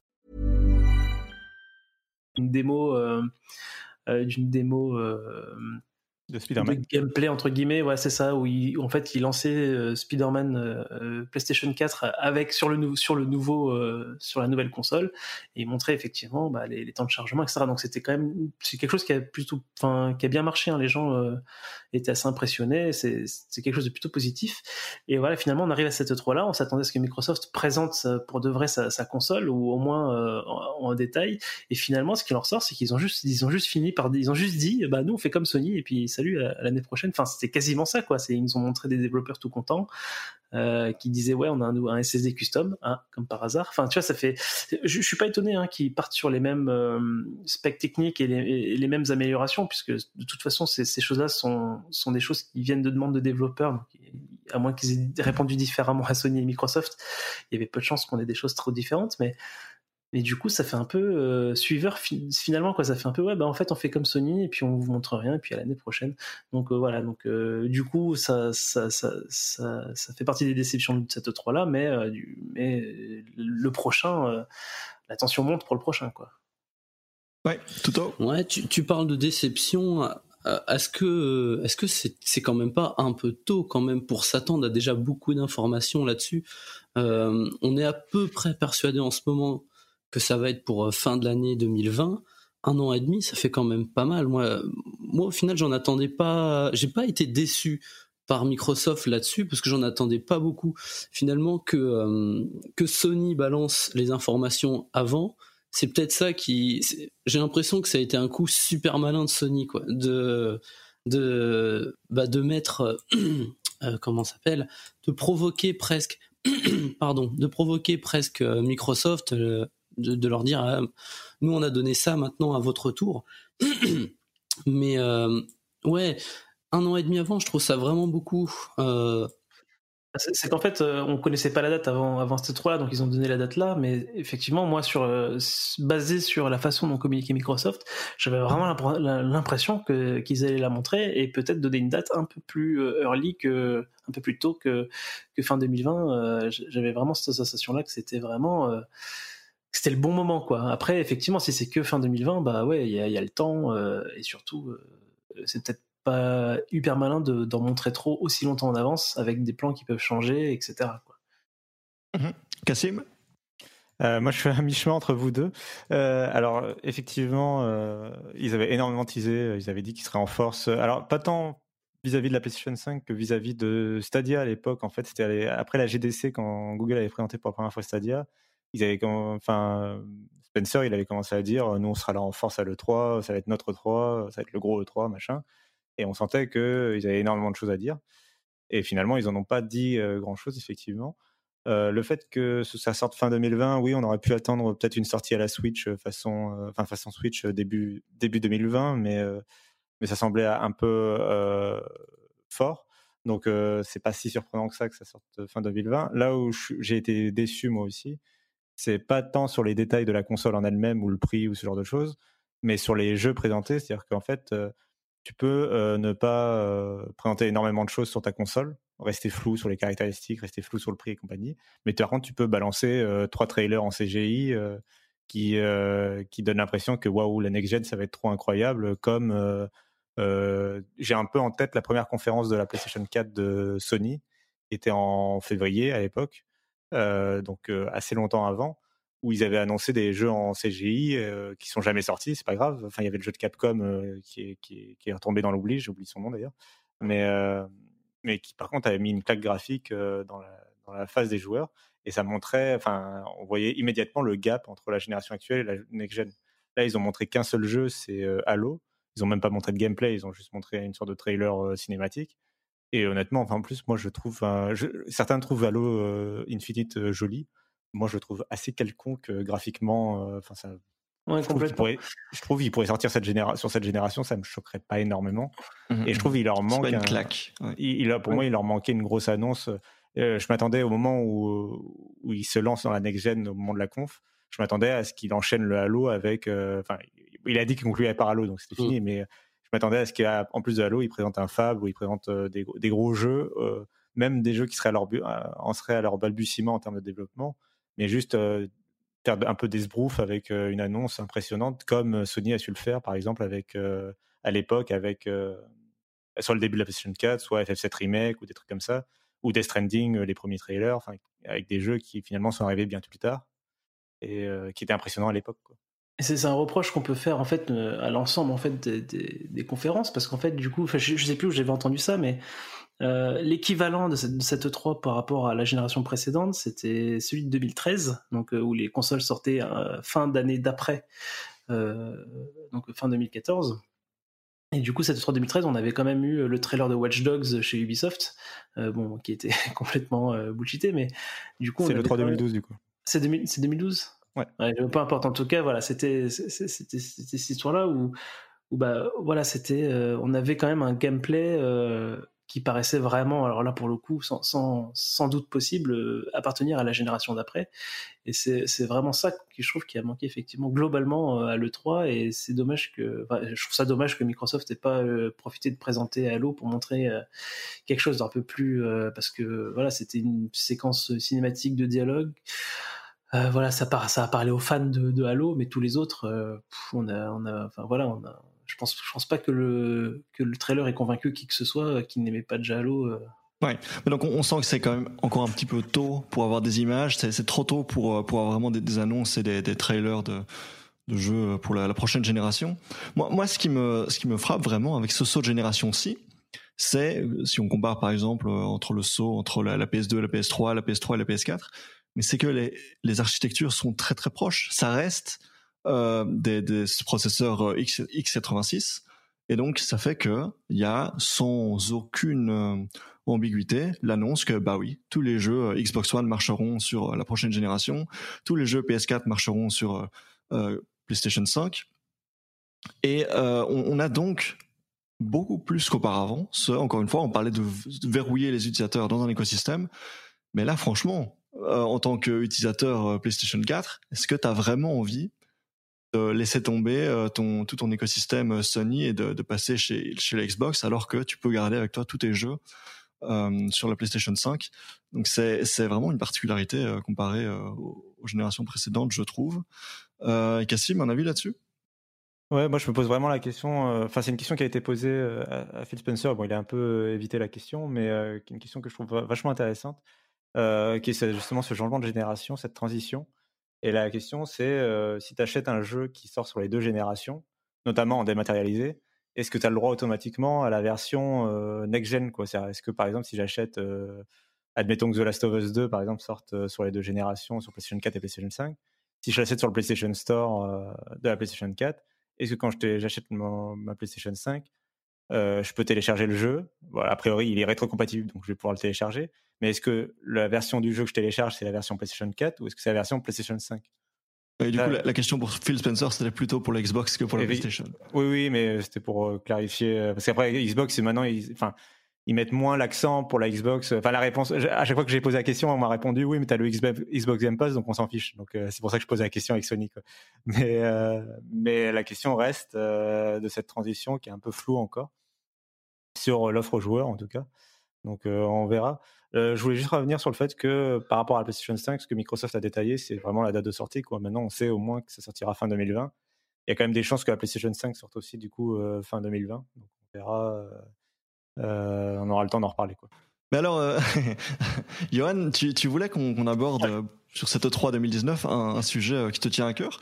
Tu voulais qu'on discute dans le, journalisme vidéoludique de la question du spoil. Est-ce que tu peux nous parler un peu de ça? Ouais, alors euh, bah, du coup c'est un sujet qui euh, qui a pris des proportions assez intéressantes cette année. Donc euh, bon c'est un grand classique hein, de de le 3, c'est que voilà tout le monde est en effervescence avant et les journalistes s'ils peuvent en général, enfin les journalistes oui et non, hein, c'est un peu tout le monde, hein, de, trouver, euh, bah voilà, qu'est-ce que vont dire Microsoft, qu'est-ce que vont dire Ubisoft, et on voit du coup, euh, on voit passer pas mal de, de leaks, euh, donc de, gens qui ont réussi à trouver les infos, de peut-être de gens en interne qui, tout simplement lâchent l'info de leur côté sur des forums de façon anonyme, ou alors tout simplement euh, une erreur de listing côté Amazon qui affiche euh, les jeux un peu plus tôt, etc. Bah, toutes ces informations-là, en général, bah, les joueurs sont à l'affût, les journalistes aussi, et puis bah, dès que dès a que l'info existe, eh ben voilà, ça fait pas mal d'articles, etc. Donc ça, c'est pas quelque chose de nouveau du tout.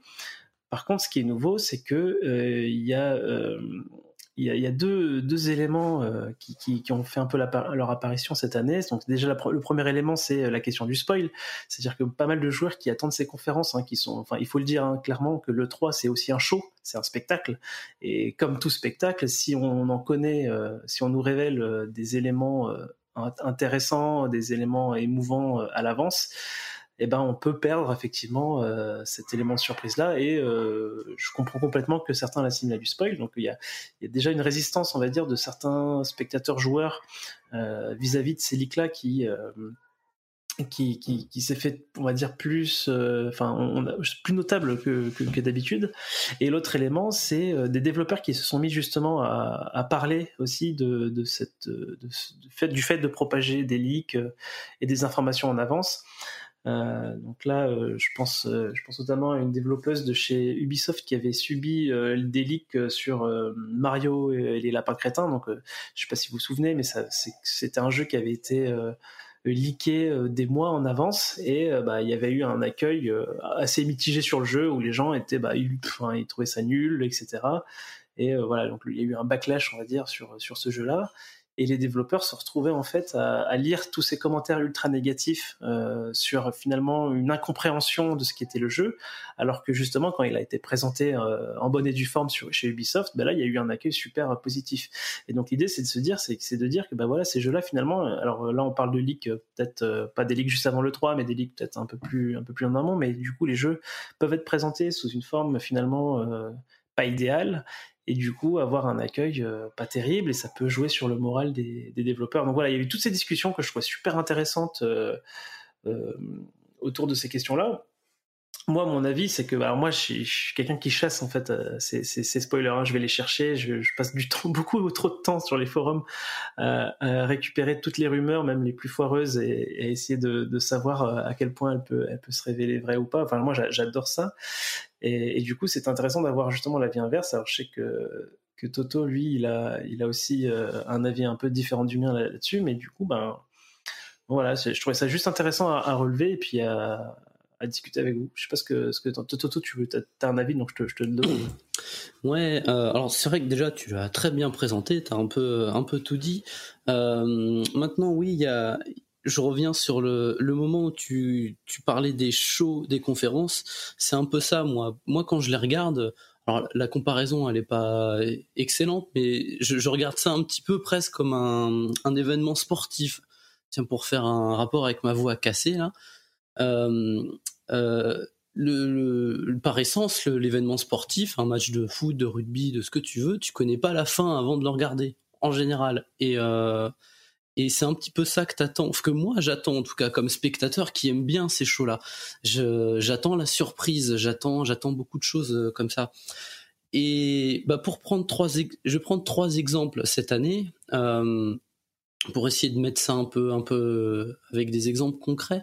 Euh, le jeu clairement aujourd'hui que j'attends le plus, c'est Elden Ring. donc le, le prochain Miyazaki From Software qui, euh, avec, une collaboration de George Martin de, Game of Thrones, euh, c'est clairement le jeu que j'attends le plus. Sauf que quelques jours, quelques semaines avant le 3, il avait été leaké.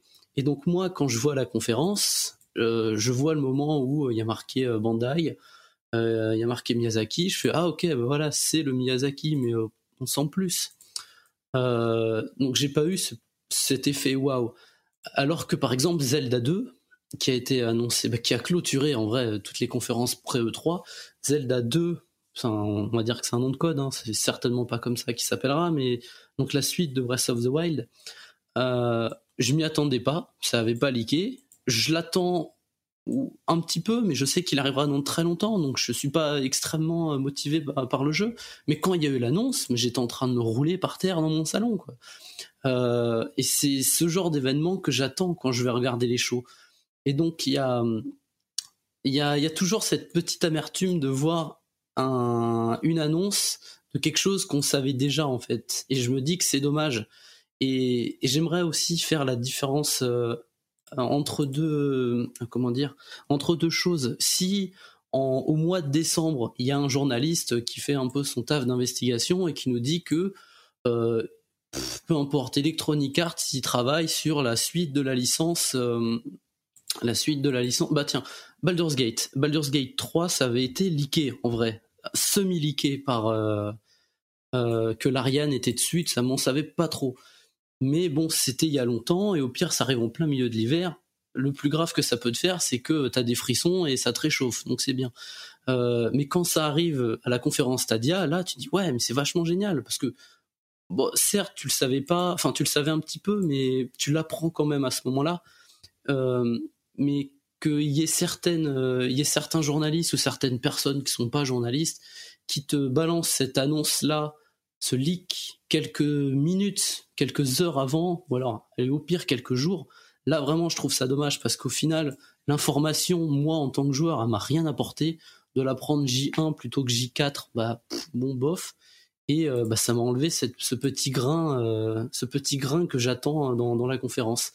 Et en dernier, pour terminer, il y a eu le, cette petite affaire euh, liée à, à un, sur un stream de jeuxvideo.com où un journaliste Epion avait avait dit oh, il y aura enfin il n'a pas dit ça exactement comme ça mais il disait que Miyamoto pourrait être sur scène et il avait balancé ça quelques minutes avant pendant la, pendant la, conf de Microsoft. Ouais. Pendant la conf de Microsoft, ouais, pardon.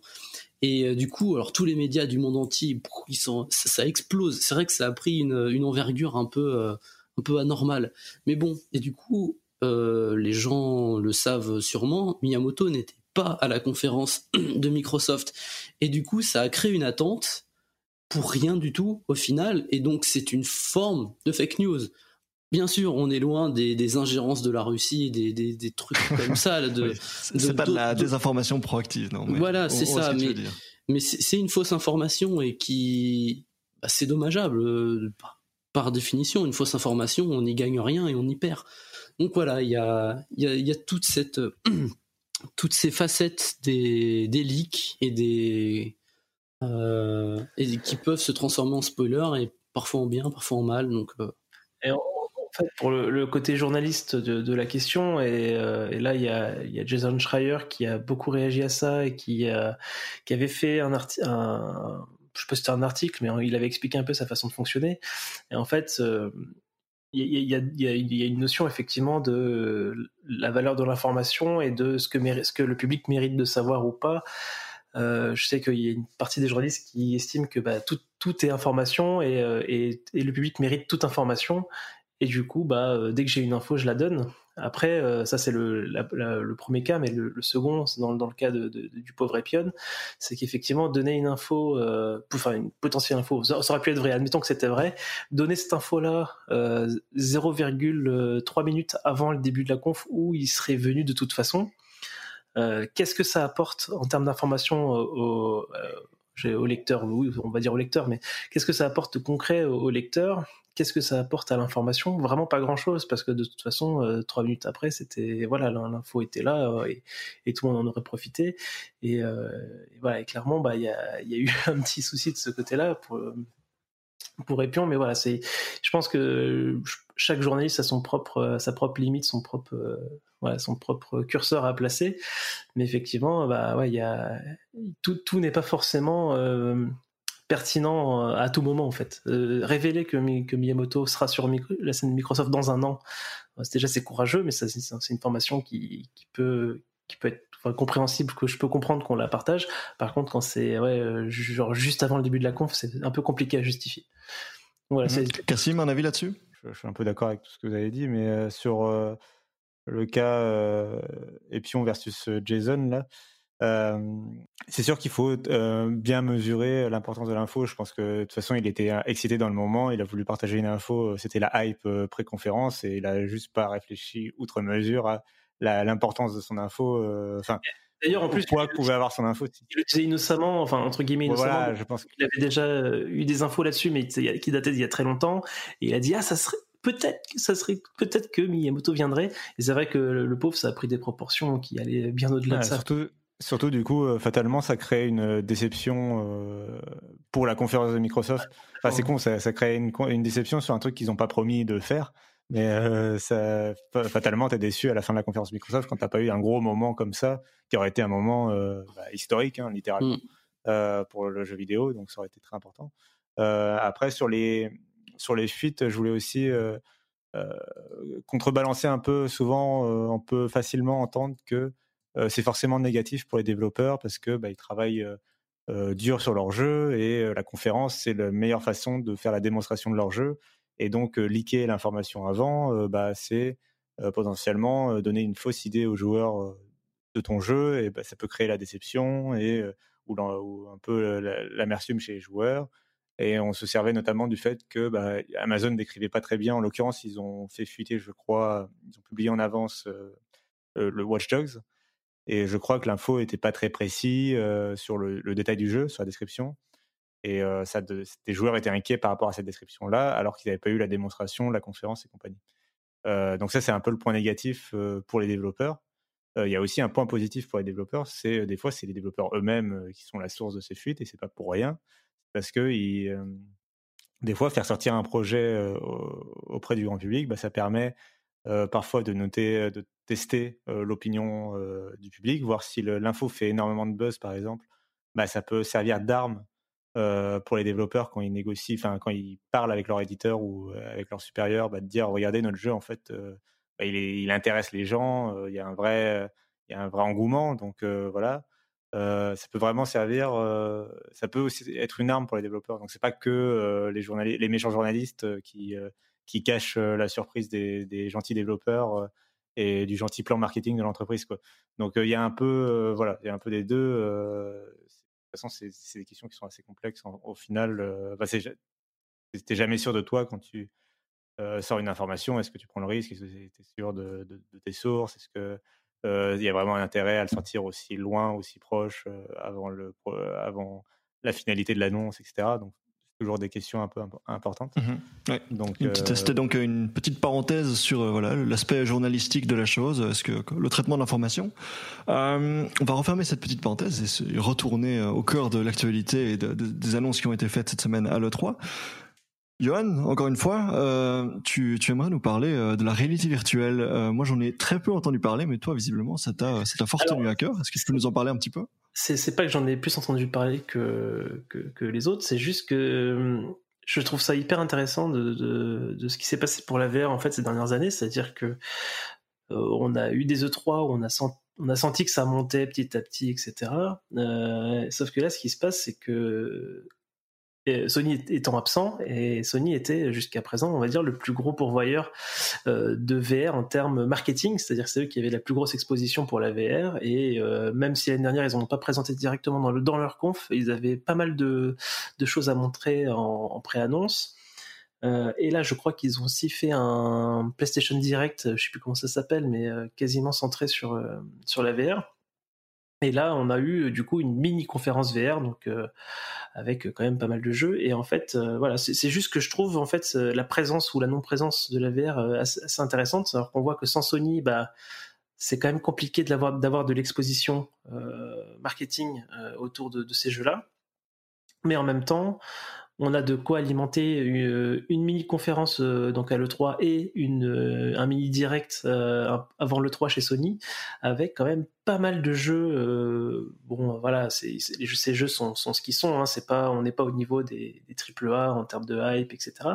Mais voilà, je trouve que dans, le lot, il y a, quelques jeux qui, qui attisent, on va dire, mon, intérêt. Après, est-ce que je les achèterai ou pas, ça, ça je sais pas, mais, euh, la VR est toujours présente. Il y a pas mal de jeux, il y a pas mal de développeurs qui font des choses. Je pense que c'est quand même le signe que euh, existe euh, un marché déjà aujourd'hui autour de la VR. Alors, c'est un tout petit marché, hein, qu'on se comprenne bien. est-ce que ça va augmenter ou pas ça, ça, dépendra beaucoup de ce que de ce que décide Sony pour sa génération, pour la prochaine génération. Est-ce qu'ils vont je crois qu'on, je sais plus si on sait déjà ou pas s'il y a déjà un, prochain casque de prévu. Je crois que oui, mais voilà, on sait pas encore euh, avec quelle force de frappe ils vont, ils vont y aller ou pas. Mais en tout cas, le, la VR est là, les jeux sortent. Alors c'est, je pense que c'est quasiment que de l'indé hein, dans, dans, dans, ce qui sort en VR aujourd'hui. Euh, mais voilà, je trouve qu'il y a pas mal de choses intéressantes. Alors malheureusement, à mon goût, c'est très euh, tourné vers euh, du FPS, du shoot, etc. Et c'est pas ce qui m'intéresse le plus moi dans la VR.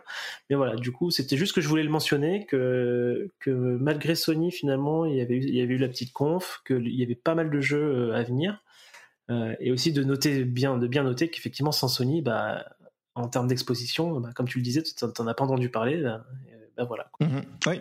Thomas, toi aussi, euh, un avis sur la réalité virtuelle ouais. Encore une fois, Johan, il a, il a, il a un peu tout dit. Euh, je, alors personnellement, je n'ai pas de casque VR qui soit PlayStation ou euh, ou PC. D'ailleurs, c'est vrai que cette, ces plateformes-là sont encore un peu confuses. Il y en a beaucoup, il y en a de plus en plus.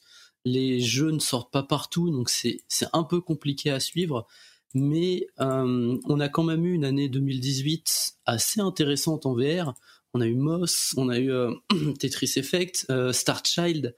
aussi. Donc on voit qu'il y, a, quand même de plus en plus de jeux, même si évidemment on est très très loin de la profusion de, génialité qu'on a dans, le monde plus classique du jeu vidéo et même euh, au niveau euh, que ce soit des consoles ou des mobiles, il y a, des très bons jeux mobiles qui sortent.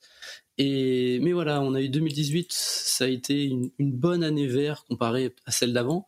Et un truc que je voulais mentionner, c'est que justement cette conférence VR à le 3 euh, pour moi légitimise en fait cette plateforme, euh, cette plateforme, ce, ce, mode de jeu.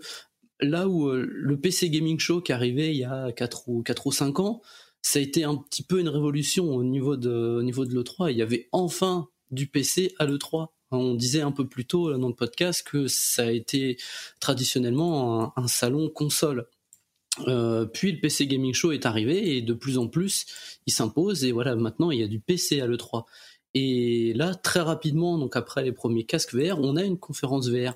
Et oui et comme disait Johan on est encore au début il y a plein de euh, euh, il y a encore, il y a eu pas mal de Skyrim avec une moustache là qui sont euh, des, plutôt des Skyrim marque pouce, on va dire, des trucs vraiment euh, qui, qui donnent pas vraiment beaucoup beaucoup envie, mais au moins ça, ça dénote d'une bah, d'un intérêt de l'industrie ou en tout cas de beaucoup de, de, studios indépendants pour faire des jeux VR et, et ben, ça commence par là avant qu'on ait un jour des, des choses vraiment très intéressantes. Donc donc voilà, la, présence même de la VR à l'E3, euh, c'était intéressant. Et alors je, terminerai juste sur Nintendo qui eux pour le coup n'en ont pas parlé du tout.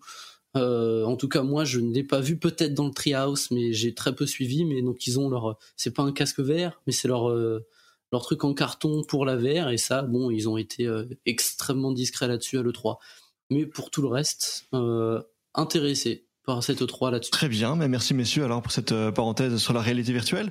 On approche tout doucement de la fin de cette émission. Alors, on a fait le tour des, tendances, les, highlights de cette 3 2019. Je vais vous demander à présent de faire votre petite sélection, les, points forts, euh, vos, vos, coups de cœur et, et, vos déceptions en termes d'annonces pour cette 3 2019.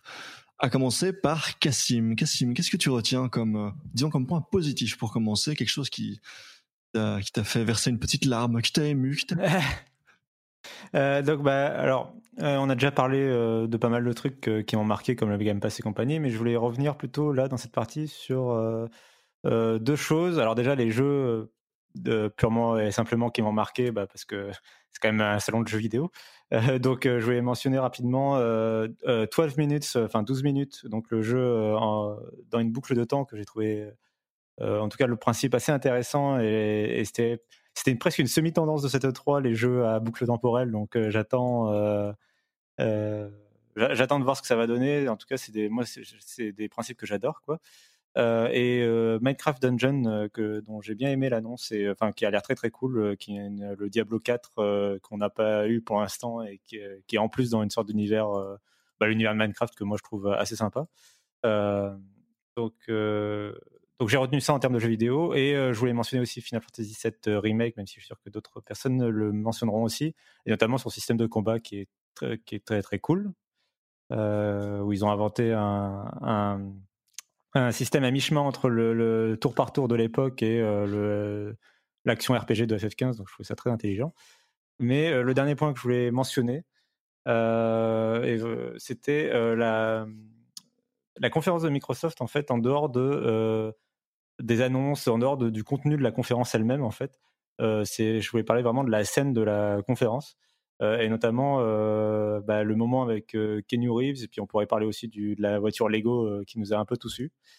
bah, c'est un peu des moments forts de le, enfin c'est le genre de moment que j'adore à l'E3 en fait. C'est des moments un peu de surprise. Bah, justement, on parlait un peu avant des leaks et tout. Bah là, c'est des moments de surprise. C'est des moments de un peu de festif et qui arrivent que pendant les conférences sur scène. Enfin, euh, avec le public qui réagit et tout ça. Et c'est des moments que j'adore revoir après, par exemple en réaction, euh, aller voir chez Giant Bomb et compagnie comment ils ont réagi à ces moments-là. Et j'ai eu ces temps forts. Cette année, je les ai vraiment eu que avec Microsoft. Euh, même si euh, on, pourra en débattre. Mais voilà, moi je les ai eu qu'avec Microsoft, donc je retiens, euh, un peu ça de cette conférence.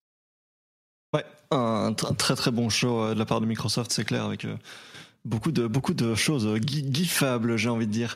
Euh, si on passe à tout au, qu'est-ce qui t'a, qu'est-ce qui t'a marqué euh, comme point positif euh, cette 3 euh, Alors je, je sais pas si c'est un point positif, mais c'est une petite tendance que, en, tout cas positive pour moi, j'ai trouvé que le Japon était était très présent de façon nostalgique. À cette 3 on a eu beaucoup de.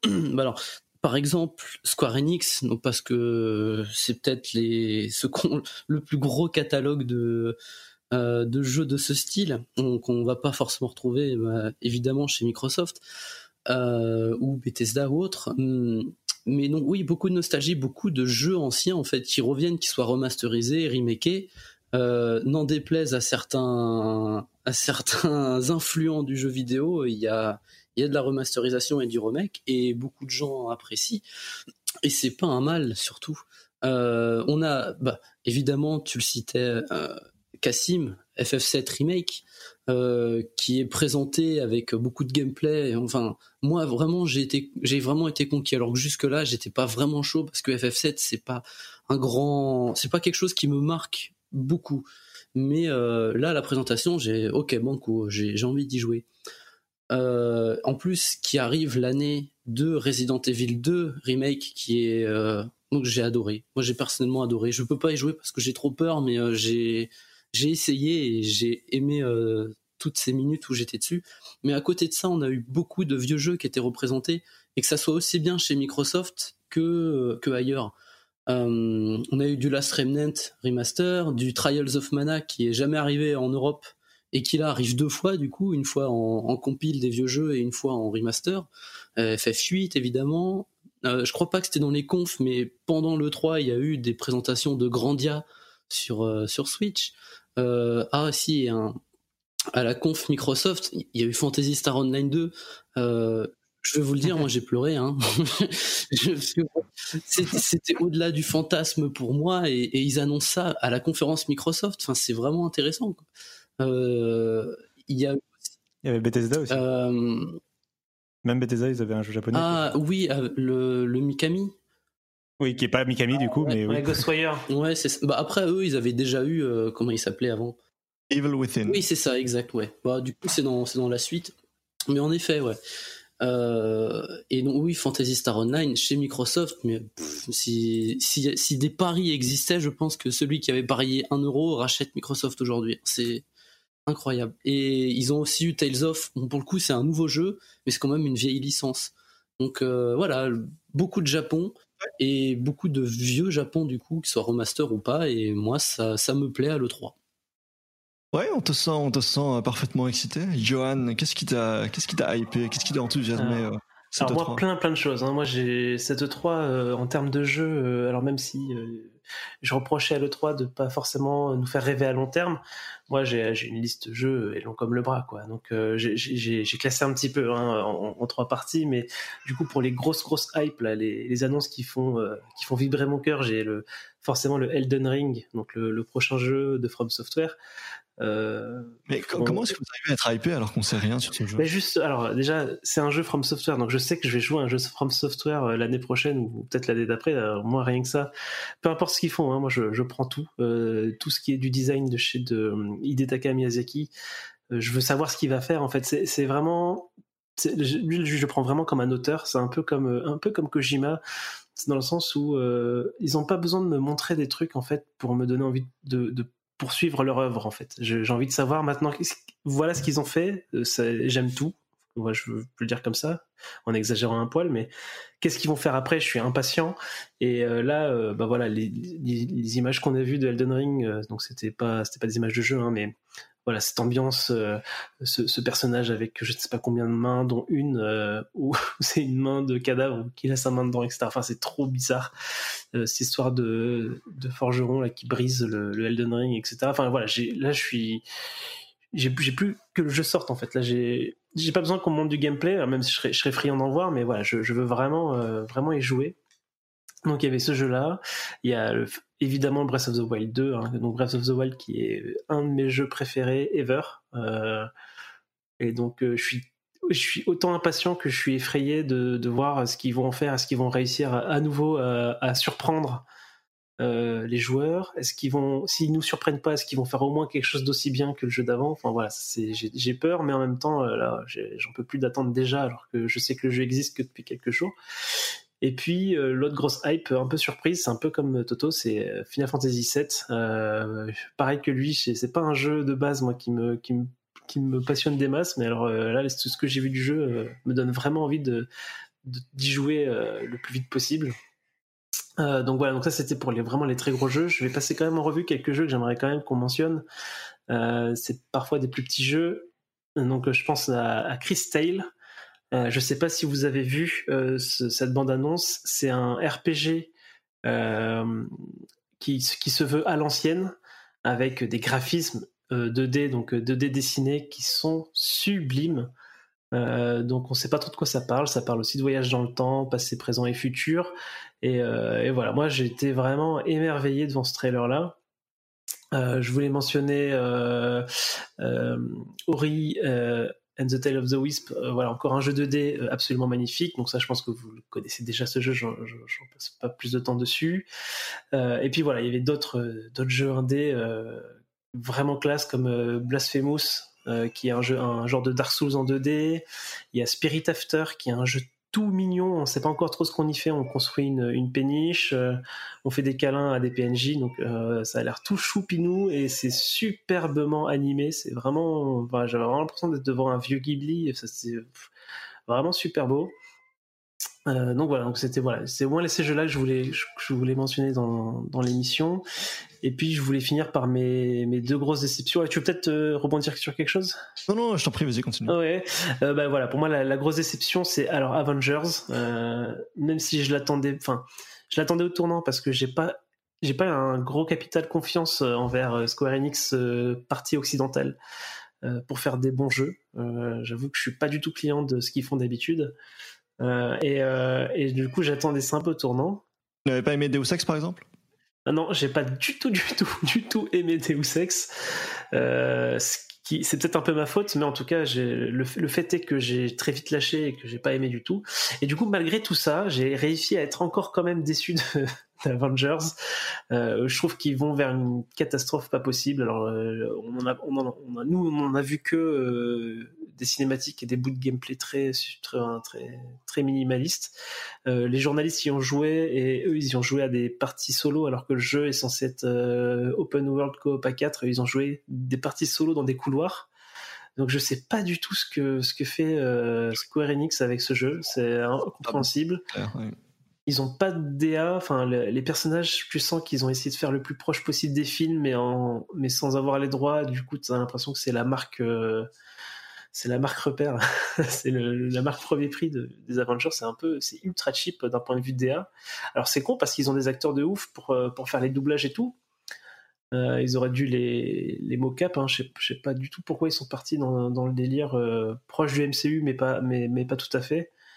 Euh, du coup, je suis très inquiet pour ce jeu-là. Euh, et voilà, ils ont encore du temps, hein, je pense, pour nous montrer un peu plus, mais euh, ça sent pas bon de mon côté. Donc, c'est vraiment le jeu qui m'a le plus déçu. Voilà. Très bien, merci Johan. Mais du coup, tu, tu, un peu, tu as enchaîné tes, tes, tes, recommandations, tes hype et tes déceptions. mais ouais, désolé. Je, je, vais placer mes, mais mon, mon, propre enthousiasme, mais les choses que je retiens en positif de cette 3 euh, bah déjà, on, voilà, vous, vous, avez déjà mentionné euh, les, les, trucs les plus intéressants. Hein, je vais pas revenir sur euh, sur FF7. Euh, bah, L'Ariane Studio et euh, Baldur's Gate 3, c'est très clairement assez spécial pour moi puisque c'est, je crois, la première fois que je vois le jeu vidéo belge autant mis sur un piédestal à, à l'E3 et je suis je serais peut-être intéressé à aller interviewer Lariane un jour pour mon podcast. Euh, Doom Eternal, on n'en a pas encore parlé, mais ça, ça me hype à mort. Euh, c'est en termes de, d'histoire, de, narration, de prise au sérieux. Enfin, j'aime beaucoup l'humour de, de Doom. C'est absolument stupide, donc c'est parfait. Euh, et la, la, séquence de gameplay euh, a l'air d'être encore plus maîtrisée. Il y a une espèce de rythmique euh, quand tu quand tu défonces tes ennemis à la à la comment est-ce qu'on appelle ça le, le chainsaw. Le, la tronçonneuse. la tronçonneuse, merci. Euh, et que tu dois ensuite les, les, les, exploser avec le lance-flamme et que tu ramasses des, des, types de munitions différents selon l'exécution que tu fais et que du coup, as bref, ça a l'air d'être absolument maîtrisé et très bien, très bien réfléchi de leur part. Flight Simulator, euh, j'ai joué avec mon papa quand j'étais petit, donc j'étais très ému de voir euh, de voir le retour de cette licence euh, qui, m'avait un petit peu manqué depuis quoi. Ça fait le dernier datait, je crois, de 2004. Euh, donc ça faisait très très longtemps et cette fois-ci maintenant le sol est en 3D, c'est incroyable. Il y a des animaux et tout. Donc j'ai hâte d'essayer ça peut-être avec mon papa un jour. Ben, la présence de Keanu Reeves, on, en a déjà parlé, hein, mais la présence de Keanu Reeves à Microsoft, c'est absolument euh, mimable comme euh, comme séquence avec le You're breathtaking et tout ça. Ça, j'ai beaucoup aimé. On a parlé aussi de Ghostwire Tokyo de, de Mikami. La présence, l'arrivée euh, sur sur sa grande pompe de Bowser chez Nintendo of America, je trouve ça rigolo. C'est plutôt bien géré comme ils font d'habitude. J'ai bien aimé cette introduction. J'aimais aussi le fait que euh, de temps en temps, pas systématiquement, mais dans les interviews, dans les discours qu'on entendait euh, pendant cette 3, il y avait parfois la mention de, de ce, bah, de ce qu'on appelle le crunch, c'est-à-dire le fait que euh, on pousse parfois les, employés à travailler, on les, oblige parfois à travailler le week-end non-stop, à dormir sur leur bureau, etc. Enfin, voilà, des conditions de travail absolument, absolument, absolument immondes. Et voilà, on, c'est des choses qui sont évoquées quand on parle par exemple avec euh, CD Project Red et qu'ils s'engagent à ne, pas obliger les, les, employés à faire du crunch ou quand euh, quand, quand Doug Bowser justement de Nintendo of America dit ah non on va on préfère repousser ce jeu comme ça on évite le crunch. Voilà ce sont des sujets qui arrivent sur le devant de la scène et je trouve ça positif même si les mauvaises langues diront que il allait peut-être que le jeu allait de toute façon être retardé mais que comme ça on se donne une bonne image je ne sais pas bref. En tout cas ce qui est positif c'est que on en parle publiquement dans les médias. Donc ça ça j'aime beaucoup. Et, euh, enfin une petite recommandation euh, chaque soir pendant le 3, il y a eu euh, des, live shows qui duraient, je crois, 4 à 6 heures chez Giant Bomb. Ça s'appelle euh, Giant Bomb at Night, où ils sont interviewés, par exemple, Phil Spencer et par exemple, euh, une dame qui représentait euh, les syndicats, voilà. On est assez peu syndiqués de manière générale dans l'industrie du jeu vidéo et c'est ça qui pose problème c'est ça qui entraîne la possibilité du crunch. Ah bah, ils ont fait des interviews là-dessus. C'était absolument très intéressant. Donc, euh, je recommande Giant Bomb maintenant. Il faudrait que je rattrape ça aussi. Voilà. Mais du coup, euh, puisque puisque on, on, on, on, termine sur euh, les recommandations, les hypes, les, les points positifs de cette 3, j'ai envie d'interroger Cassim sur les points négatifs. Qu'est-ce que tu n'as pas aimé euh, cette semaine à l'E3 Je te rejoins, déjà, je, te, je voulais te, dire que je te rejoins tout à fait sur l'interview de Giant Bomb. J'en ai parlé partout, mais elle, elle, est vraiment très intéressante. Enfin, les interviews qu'ils font, en tout cas, sont très intéressantes. Sur les, par contre, sur les déceptions, alors bon, déjà Avengers, évidemment, le jeu a l'air nul. Alors, à la différence de, de Yonan, par contre, c'est que moi, je suis un fan de Crystal, Crystal Dynamics, que j'aime beaucoup ce qu'ils font et tout d'habitude, donc donc ça me déçoit énormément de leur part. Pour moi, c'était un gros développeur. C'était le bon développeur en fait pour une adaptation d'Avengers. Enfin, un des bons développeurs en tout cas qu'on pouvait sélectionner. Euh, donc ça me, déçoit beaucoup. Euh, mais ouais, le jeu a l'air vraiment nul. Euh, bon, je vais pas redire tout ce que Yoann a dit, mais il a l'air vraiment nul. c'est assez incroyable. Enfin, pour moi, c'est la non-hype complète, quoi. et, et sinon, du coup, je voulais mentionner le fait qu'il y ait eu trop. alors, on a peut-être déjà parlé un peu en, en, introduction de ce podcast quand, quand on parlait de l'E3 en général, mais il y a eu trop de trailers, je trouve, de jeux déjà annoncés, de jeux déjà dévoilés ou de jeux dont on avait déjà entendu parler et pas assez de vraies grosses surprises à mon, sens. Beaucoup trop de ah oui mais ça on le connaissait déjà ou ça ça en fait il avait été annoncé il y a six mois quoi donc ça me ou, le, jeu qui fait son quatrième E3 ou des trucs comme ça quoi.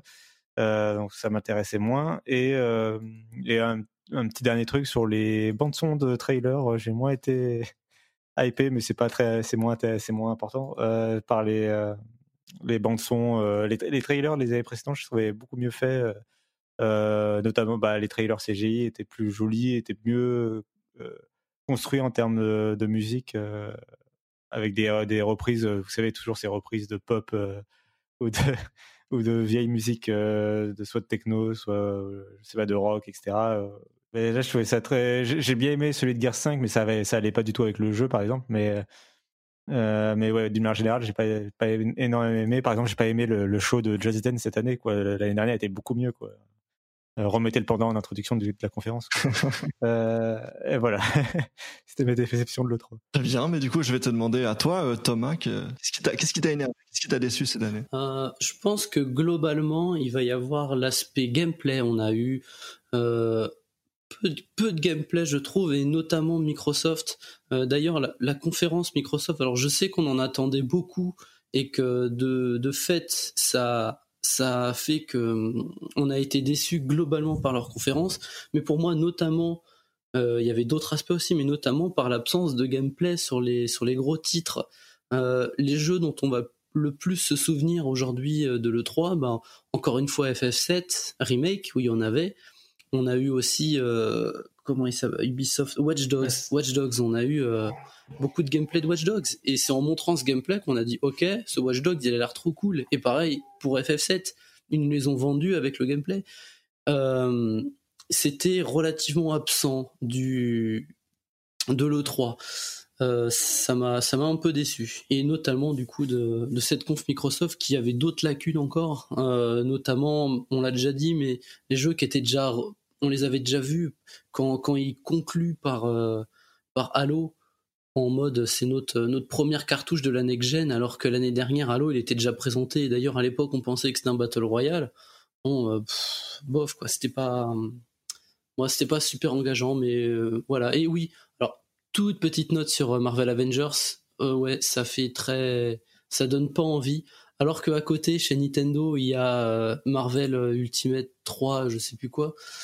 Euh, enfin, ils, ont aussi un autre jeu Marvel qui, pour le coup, euh, m'intéresse, m'intéresse bien plus, euh, ne serait-ce que sur le, roster. Il y a un peu, un peu tout ce qu'on, ce qu'on peut aimer. Il y a du Spider-Man, du Venom, du, du Thor, Marvel, du, Groot. Pardon? C'est du Marvel Ultimate Alliance 3, ouais, je pense. c'est ça. Voilà. Et là-bas, on pourra jouer un peu tout ce qu'on veut. Et donc, ça me, ça a l'air, en tout cas, ça m'intéresse plus a priori. Mais voilà, sur les déceptions, il y en a d'autres, mais euh, c'était principal. Effectivement, je vous rejoins tout à fait sur, euh, sur cet Avengers et j'ai envie de le mettre en lien du coup avec mon autre déception qui est ben, le Star Wars. Euh, on n'en a pas encore parlé aujourd'hui, mais donc le, Star Wars de... comment s'appellent encore ces gens, les, anciens de Infinity Wars? Respawn? Ah, Respawn, oui, merci. Voilà, c'est ça, Respawn. Euh, donc voilà, on se, disait, tiens, ben voilà, les, créateurs de Modern Warfare 4, les créateurs de, pardon, de, Call of Duty 4, Modern Warfare et de euh, Titanfall, on se dit, bah voilà, des gens de talent, euh, des gens qui vont peut-être euh, nous embarquer dans une aventure épique, un truc incroyable. Et finalement, mais ça a l'air donc il y, a, des choses très intéressantes comme la qualité de l'animation, euh, la, qualité des décors, ce genre de choses. Effectivement, c'est voilà, on est on est dans du Star Wars, c'est bien fait, c'est c'est du c'est il y a du budget, mais en termes de gameplay, ça a l'air absolument euh, absolument mou. Ça me rappelle un petit peu euh, The Force Unleashed, donc la licence Star Wars sur la génération PS3 360. Je, je trouve ça chiant. Enfin, ça, ça me, ça m'inspire pas du tout et je suis assez déçu. Et voilà, c'est quelque chose qu'on remarque avec euh, ben, tous les jeux Star Wars de cette génération, hein, Battlefront euh, et maintenant euh, Knights of the Fallen Order. et, alors je, présume, je spécule, on, ne sait pas vraiment, mais une information qui revient régulièrement, c'est que Disney garde très fort en main sa licence et qu'elle est trop, que Disney est très collant, très contrôlant au niveau de ce qu'on fait avec son, Star Wars adoré et son et les Marvel aussi d'ailleurs. Hein, c'est ce qu'on a entendu chez chez euh, Marvel vs Capcom 4. Euh, donc je me dis tiens bon ça a visiblement pas l'air d'être facile de développer un jeu Star Wars ou un jeu Avengers euh, sereinement et visiblement c'est voilà autant le jeu Star Wars que le jeu Avengers me paraissent royalement boring. Et un dernier point, je, je, vais conclure sur ma grande déception, qui est Enfin non, pas ma grande déception. Mais disons que euh, le, le, trailer, le, ils, ont passé, je crois, 40 minutes de Watch Dogs Legion euh, dans la conférence Ubisoft. Donc très très impressionnant, très euh, très prometteur en termes de possibilités de gameplay. On peut on peut jouer n'importe qui, tout ça. Et le jeu se présente comme étant euh, un jeu post-Brexit, voilà, qui va dénoncer euh, la montée de des extrêmes en Europe, les, mouvements autoritaires, etc. Et voilà, il y, a ce côté, euh, voilà, Ubisoft fait enfin de la politique, euh, bah, alors que jusqu'à présent, quand on leur posait ces questions euh, dans le contexte de Watch Dogs, dans le contexte de Far Cry 5, la réponse c'était toujours, ben non, la politique c'est mauvais pour le business, on ne fait pas de ça, il n'y a pas de politique dans le jeu. Et là, ils arrivent et ils disent, bah voilà, c'est un jeu post-Brexit qui dénonce les montées de l'autorité, des mouvements autoritaires, etc. Moi, je suis très, très, très sceptique parce que je me souviens très bien de l'annonce de Watch Dogs 1. Il y avait un, un, garçon, un développeur, euh, euh, son petit terrain inquiet, euh, qui montait sur scène et qui dénonçait, voilà, dans cette ère post-Snowden, qui dénonçait le, la surveillance de masse. et alors, il disait notre sécurité on, la chérit, mais elle vient à un prix, euh, notre liberté, tout ça. Et c'était très politisé, c'était très obscur, c'était très intense, tout, le discours qu'il tenait sur scène. Et puis finalement, dans le jeu, bah, c'était assez. Je, pense que ce sera pareil, hein, parce que en fait, je pense aussi. en fait, euh, c'est plus, c'est plus essayer d'être avec, euh, être raccord avec l'air du temps. Et, euh, et c'est, je pense que Ubisoft se positionne plutôt dans cet univers-là, c'est-à-dire qu'ils vont, ils vont prendre euh, pour inspiration la réalité et partir d'un setup, et puis après derrière ils font un truc grand public euh, avec le moins d'engagement possible, quoi. Ouais, si je peux juste conclure là-dessus, donc le, le c'est une tendance que moi j'observe dans, bah oui, dans, Watch Dogs, comme je viens de donner l'exemple, et aussi dans Far Cry 5, c'est que ils prennent le, contexte politique, mais seulement comme arrière-plan, comme comme backdrop, euh, c'est-à-dire qu'ils ils vont mettre effectivement les problèmes de ségrégation euh, euh, à la Silicon Valley pour faire Watch Dogs 2. Ils vont parler de des rednecks du Midwest américain qui sont dans les sectes, etc. Mais ce ne sera jamais le propos du jeu. Il y aura jamais un personnage face caméra qui va faire un discours là-dessus. Ce sera toujours le décor et on ne dit rien, on ne fait pas de commentaires. Et, et là, mais en fait, si on, tout, le monde s'excite en disant waouh, Ubisoft fait enfin la politique, ils vont parler de, ce jeu post-Brexit, tout ça. Mais si on lit bien les interviews du directeur créatif du jeu, il, dit très clairement, ça c'est le backdrop du jeu. Il, il, voilà. Donc moi je je sens que euh, il y aura pas il aura pas plus de politique qu'autrefois euh, dans, dans, ce jeu-là et ça me déçoit très fort parce que je trouve ça assez malhonnête finalement de la part de, euh, de la part d'Ubisoft.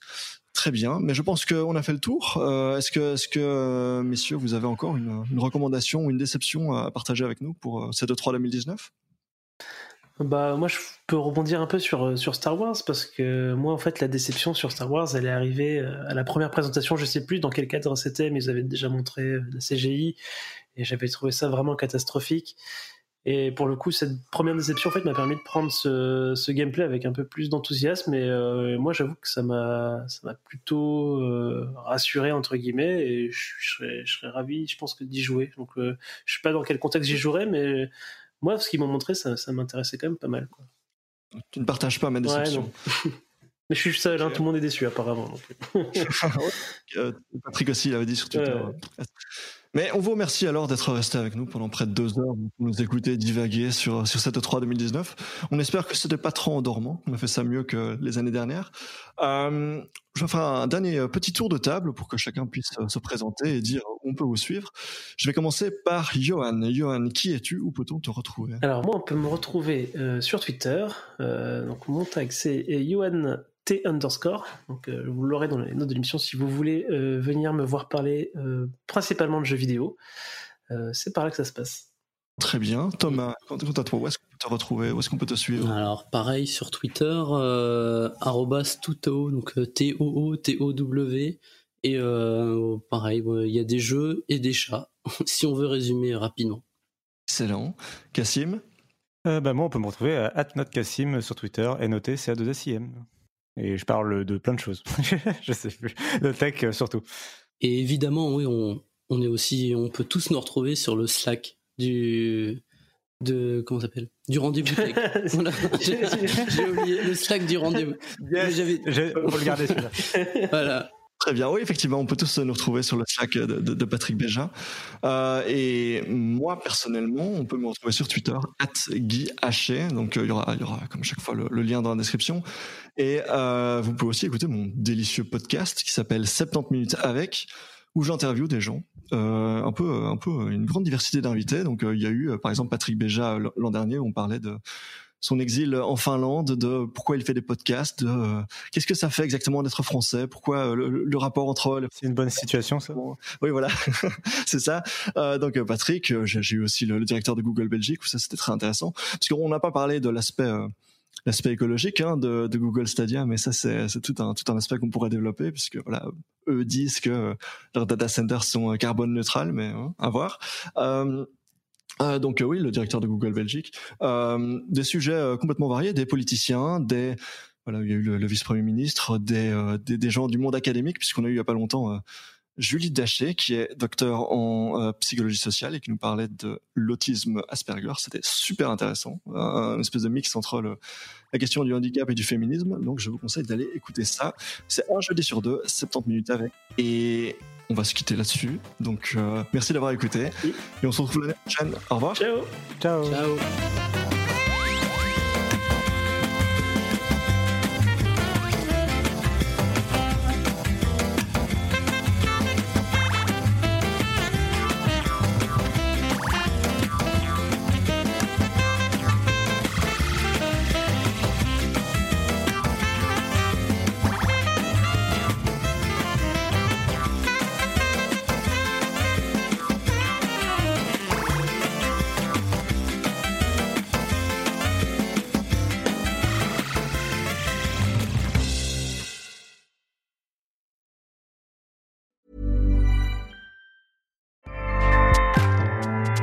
ACAST powers the world's best podcasts. Here's a show that we recommend.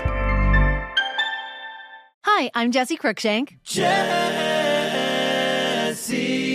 Cruikshank. I host the number one comedy podcast called Phone a Friend. Girl, let's phone a friend. Not only do I break down the biggest stories in pop culture with guests like Dan Levy and members of InSync, I do it with my own personal boy band singing jingles throughout.